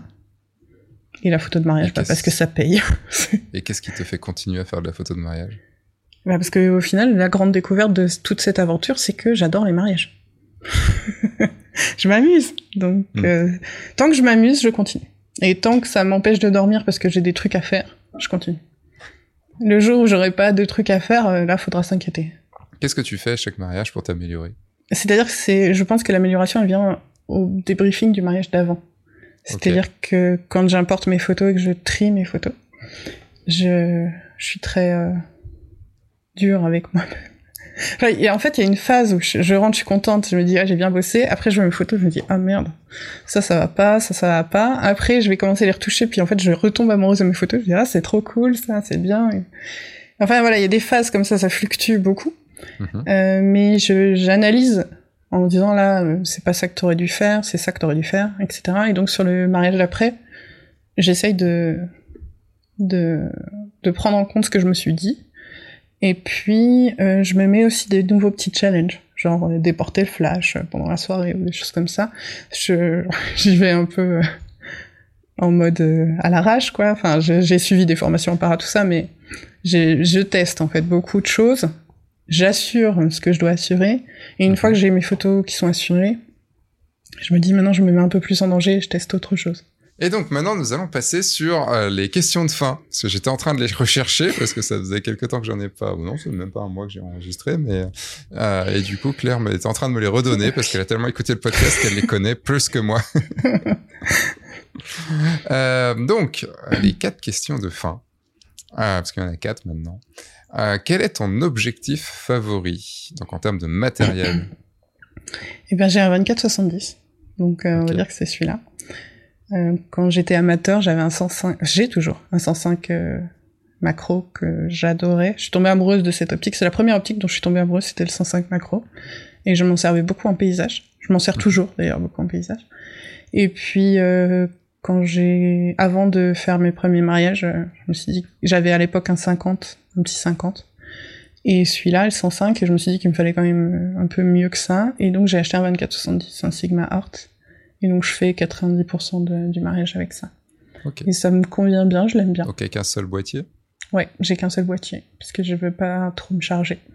T'en as quand même un deuxième avec toi Ah oui, pour, euh... oui, bien sûr. Heureusement. euh, oui. Donc, euh, okay. au début, c'était compliqué. Je m'en faisais prêter un, puis après, j'en ai acheté un deuxième. Et du coup, ton 24-70, tu l'utilises à 24 et à 70 ou? Alors j'essaye de faire des. Alors je l'utilise vraiment en zoom, mais j'essaye du coup d'analyser un petit peu mieux parce que si un jour je passe en repasse en, en fixe, ce qui étonnamment quand j'étais amateur j'avais des focales fixes et c'est quand je suis passé pro que j'ai eu un zoom, ce qui est un peu peut-être contre. Enfin, enfin c'est pas tout le monde. Ça, ça, ça, ça, se discute. voilà, c'est pas le chemin de tout le monde, on va dire. Euh, donc j'essaye de regarder, je, je, suis pas mal au 35, donc je m'interroge sur l'achat d'une, d'une, d'une focale en 35, c'est une focale qui me plaît bien. Le 24 me, m'embête un peu parfois sur les bords. Mhm. Euh, mais sinon, ouais, le 35 ça me plaît bien. Et puis après, sinon, ouais, je, je suis en 50 aussi assez régulièrement. Du coup, ça veut dire qu'il faudrait que tu repasses en, en deux boîtiers. Éventuellement, quand je serai plus mince. Tu seras plus, plus entraîné. Ouais quand je serai Franck Boutonnet. Mais je crois qu'il a un zoom, lui, en plus. Oui, tout à Il fait. Il me semble bien. je pense pas. Moi, j'ai pas envie d'être Franck. j'aime trop, j'aime trop le fromage, je pense. J'aime trop manger. voilà, c'est ça. j'aime pas assez courir. Euh, Franck, il va vraiment avoir les oreilles qui sifflent. Ouais. j'ai trop écouté son, son podcast. Quel a été ton meilleur moment vécu en mariage? Ben, c'est c'est pas en mariage, c'est en retour de mariage. C'est le 16 avril, le premier mariage, quand j'ai repris la voiture après cette longue journée de travail. Il devait, être 3... ouais, il devait être 3 heures du matin, c'est ça, ouais, il devait être 3 heures du matin. Et j'ai pris la route jusqu'à Dijon, parce que j'avais pas encore quitté mon appartement dijonnais, puisque j'étais encore prof. Et j'ai pleuré tout le long de la route, en me disant c'est bon, je peux arrêter, quoi. J'ai trouvé. Et ça, c'est le meilleur moment. C'est en intensité, euh, en intensité émotionnelle, c'était très très fort. J'ai vraiment pleuré tout le long, en disant ça va, parce qu'en fait j'avais tellement peur de pas aimer les mariages, parce que je, je n'aimais pas ça à l'origine des mariages, j'avais tellement peur de pas aimer ça, et mm. je me suis tellement amusée, ils étaient tellement beaux, tout était tellement beau, tout était, ils étaient tellement gentils, tout était parfait, quoi. Et j'ai pleuré, mais toute la route. Ça, c'était le meilleur moment. Parce que mm. c'était la, la nouvelle vie qui était enfin là. Tu me files des frissons là. Ouais. ça me ça m'enfile aussi. ça, me, ça me rappelle des choses, en tout cas. Pas sur du mariage, mais ça, mais en tout cas sur les débuts de photos, ouais, carrément. euh, Est-ce que tu peux nous décrire ta meilleure photo de mariage ou en tout cas la photo que tu préfères dans les photos de mariage? Alors la photo que je préfère, c'est une photo que j'ai montrée à personne. Ok. c'est un peu, euh, c'est d'ailleurs sur ce mariage-là, sur ce premier mariage. Euh, je faisais, je faisais la séance couple et euh, la nièce et le neveu des mariés euh, qui avaient à peu près 5 ans étaient juste à côté. Puis ils babillaient, etc. Et puis euh, je sais pas, à un moment donné, les mariés discutaient et par réflexe, je me suis tournée, j'ai pris une photo des petits que j'ai pas vraiment analysé en la prenant. C'est ce que j'appelle les photos Kinder Surprise, c'est-à-dire je les découvre une fois que je les importe dans mon ordi. C'est ouais, il y avait il y a une photo qui marche, alors que bon, je l'ai pas forcément conscientisé au moment de la prendre. Ok. Et en fait, la photo, c'est euh, la petite qui a sa robe qui tombe, donc en fait, on voit son sein. Et euh, le petit garçon, il est euh, dans un costume trois pièces avec les mains dans les poches du gilet, le bide en avant, les petites lunettes, on dirait un petit vieux de 60 ans. Et il a vraiment un air réprobateur sur cette petite qui est hyper euh, libérée avec ce sein à l'air. Et vraiment, enfin, c'est réflexe de prof de français, mais c'est vraiment cacher ce sein que je ne saurais voir, quoi. Et il y a mm. vraiment dans l'attitude des deux quelque chose de magnifique. J'ai adoré, j'adore cette photo. Mais je la montre pas parce que comme on voit le sein de la petite, je sais pas trop. Voilà. Je l'ai, je l'ai rendu au marié par contre. Bah 5 ans. Voilà. 5 ans. Ouais, bah, j'ai pas, j'ai pas communiqué. Ouais, si ça dépend si tu demandes l'autorisation. Faut que tu demandes de toute façon Ouais, mais ça, me, ça me dérange pas de la garder pour moi. D'accord. ça, c'est un truc que j'ai acquis euh, en termes de prof. Parce que, en fait, euh, au début, je donnais tout le temps tous les textes que j'aimais aux élèves, et en fait, ils me les abîmaient. Donc j'ai arrêté parce que j'ai arrêté en fait. Donc euh, les, les, choses que j'aime vraiment des fois je les garde pour moi parce que. Mais quand tu dis qu'il te les abîmait, ça veut dire qu'il te faisait un mauvais retour. Ou oui, ben en fait euh, ça marchait pas quoi. Ouais. oui, ça, ça faisait baisser C'est ça. Ou alors à force de les faire, ben en fait ça usait l'amour ou l'admiration que je pouvais avoir pour tel ou tel texte. Donc cette photo là elle existe, mais je l'userai pas en termes de marketing ou en termes de com parce que je sais pas. Elle est pour mais toi. elle est pour moi. Et pour les mariés. Oui, ouais, sûr. Ok. Euh, et dernière question, quel est ton objectif dans 5 ans, ton objectif professionnel? Ben, Vivre de la photo de mariage. Voilà. Ce sera avant, normalement. Vivre sereinement de la photo de mariage, en étant heureuse. Quoi. Parce que là, logiquement, de l'année prochaine, c'est bon. Croisons les doigts. si t'as fait 20 000 cette année, tu peux atteindre les 30 000 l'année prochaine. Ben, en tout cas, par rapport à l'année dernière, euh, 2024 est beaucoup plus rempli. Enfin, j'ai six, j'ai six mariages. Et j'en avais sept, il y en a un qui s'est annulé. Et j'en ai un pour 2025. Donc, euh, je suis plutôt euh, contente. Cool. Espérons que ça, ça dure. plaisir. ouais. Euh, Est-ce que tu veux parler d'autre chose? Bah non, on n'a pas beaucoup parlé cinéma. C'est vrai. on aurait pu parler cinéma. Je pense que là, si on parlait cinéma, il faut Ça faudrait prendrait trop le podcast cinéma dans ce Ouais, cas-là. Euh, si j'avais quand même une dernière question, parce que tu en as parlé un tout petit peu et je vais euh, et je voulais te poser la question. Est-ce que et du coup, on va peut-être partir pour deux heures, mais non. Euh, est-ce que le cinéma, euh, enfin, est-ce que tu essayes quand tu fais tes photos de te recaler sur des plans de cinéma que tu as pu voir ou est-ce que ça ça joue à ces moments-là? Alors ça joue, mais l'art aussi. D'ailleurs, j'ai fait un article sur mon blog sur euh, quand mes photos ressemblent à des œuvres d'art, parce que étonnamment, je me rends compte que souvent, je cadre ou je, je montre des choses qui sont en photo. Alors juste Ah, en, dans, en ce art, que, dans pardon. ce que tu Ouais. dis, dans ce que tu dis, ce Mm. ne sont pas genre que tu considères tes Non. photos comme des œuvres d'art. C'est juste que Non, ça ressemble à des peintures qui existent. Ça des- ressemble et voilà, allez voir. Que le soit blog. pas mal interprété. Allez voir le blog, c'est assez clair. Et je ne le fais pas euh, consciemment. C'est-à-dire, Mm. je pense que c'est inscrit en moi et donc ça ressort à un certain moment. Et les, les films, c'est pareil. Enfin, il y a des films que j'ai tellement vus, tel- tellement aimés, tellement imprégnés en moi, que de toute façon, forcément, ça ressort dans les miroirs dont je parlais euh, tout Ouais. à l'heure. C'est vraiment, c'est ancré. Donc, je pense qu'il y a des choses euh, qui ressortent. J'espère, en tout cas, parce que j'admire beaucoup de réalisateurs. Et donc j'espère que ça infuse dans mes photos, même si je sais que j'ai encore du travail, mais J'espère. très bien. Où est-ce qu'on peut te suivre, Claire? Euh, surtout sur mon site. Enfin, on peut me trouver sur mon site. Donc le blog, j'essaye, voilà, le blog, j'essaye de, de le tenir à jour à peu près. Je suis pas très bonne en Instagram. j'essaye, je poste des petites stories. Voilà, j'en ai posté beaucoup, ça de la photo, tout ça. J'essaye. Après, euh, c'est pas ma culture première, mais sinon surtout sur mon site. Et puis hmm. voilà. Bon, le lien sera dans la description. Merci Claire. C'est moi qui te remercie. Pour ce temps. Je sais que c'était tu as hésité à, à, accepter parce que je sais que le, le, le challenge était, enfin l'exercice était un était un petit challenge pour toi et Je trouvais ça tôt, mais mais euh, parce que j'ai pas encore beaucoup beaucoup d'expérience. Ouais, mais euh, c'est mais tôt, mais en même temps, voilà, des parcours de ce podcast est aussi là pour parler à des gens qui veulent se lancer, et je pense que ne parler que de personnes qui sont sont déjà lancées et ont réussi euh, depuis longtemps. Euh, bah, on, ces personnes-là oublient aussi par où on passe, par où on est tous passés, et c'est important. Et, et même, j'aimerais bien faire un podcast avec quelqu'un qui qui vient de s'inscrire peut-être à la formation et qui n'a quasiment pas d'expérience pour voir aussi, ce sera, ce sera pas un podcast de deux heures, hein, mais euh, d'avoir un, un, on va dire un, un retour de ce côté-là, parce que je pense que c'est très intéressant. Bah merci à toi. Vous pouvez rester puisque euh, j'ai encore des petites choses à vous dire. Un grand merci à toi Claire d'avoir accepté de venir dans ce podcast, d'avoir accepté mon invitation.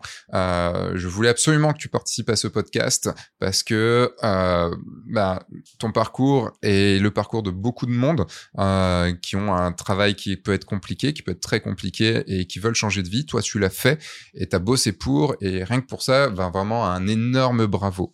Et c'est quelque chose que vous pouvez également accomplir. Euh, voilà, si Claire l'a fait, D'autres personnes peuvent également le faire et peut-être vous, peut-être que votre travail à vous là maintenant, bah, vous n'en pouvez plus. Euh, et plutôt que d'aller tout au bout de votre énergie à pouvoir supporter ce travail, ben, en le prenant un petit peu tôt, il y a moyen de trouver une transition vers le fait de vivre d'autres choses, peut-être de vivre de la photo de mariage si vous le souhaitez, ou de vivre d'une autre activité.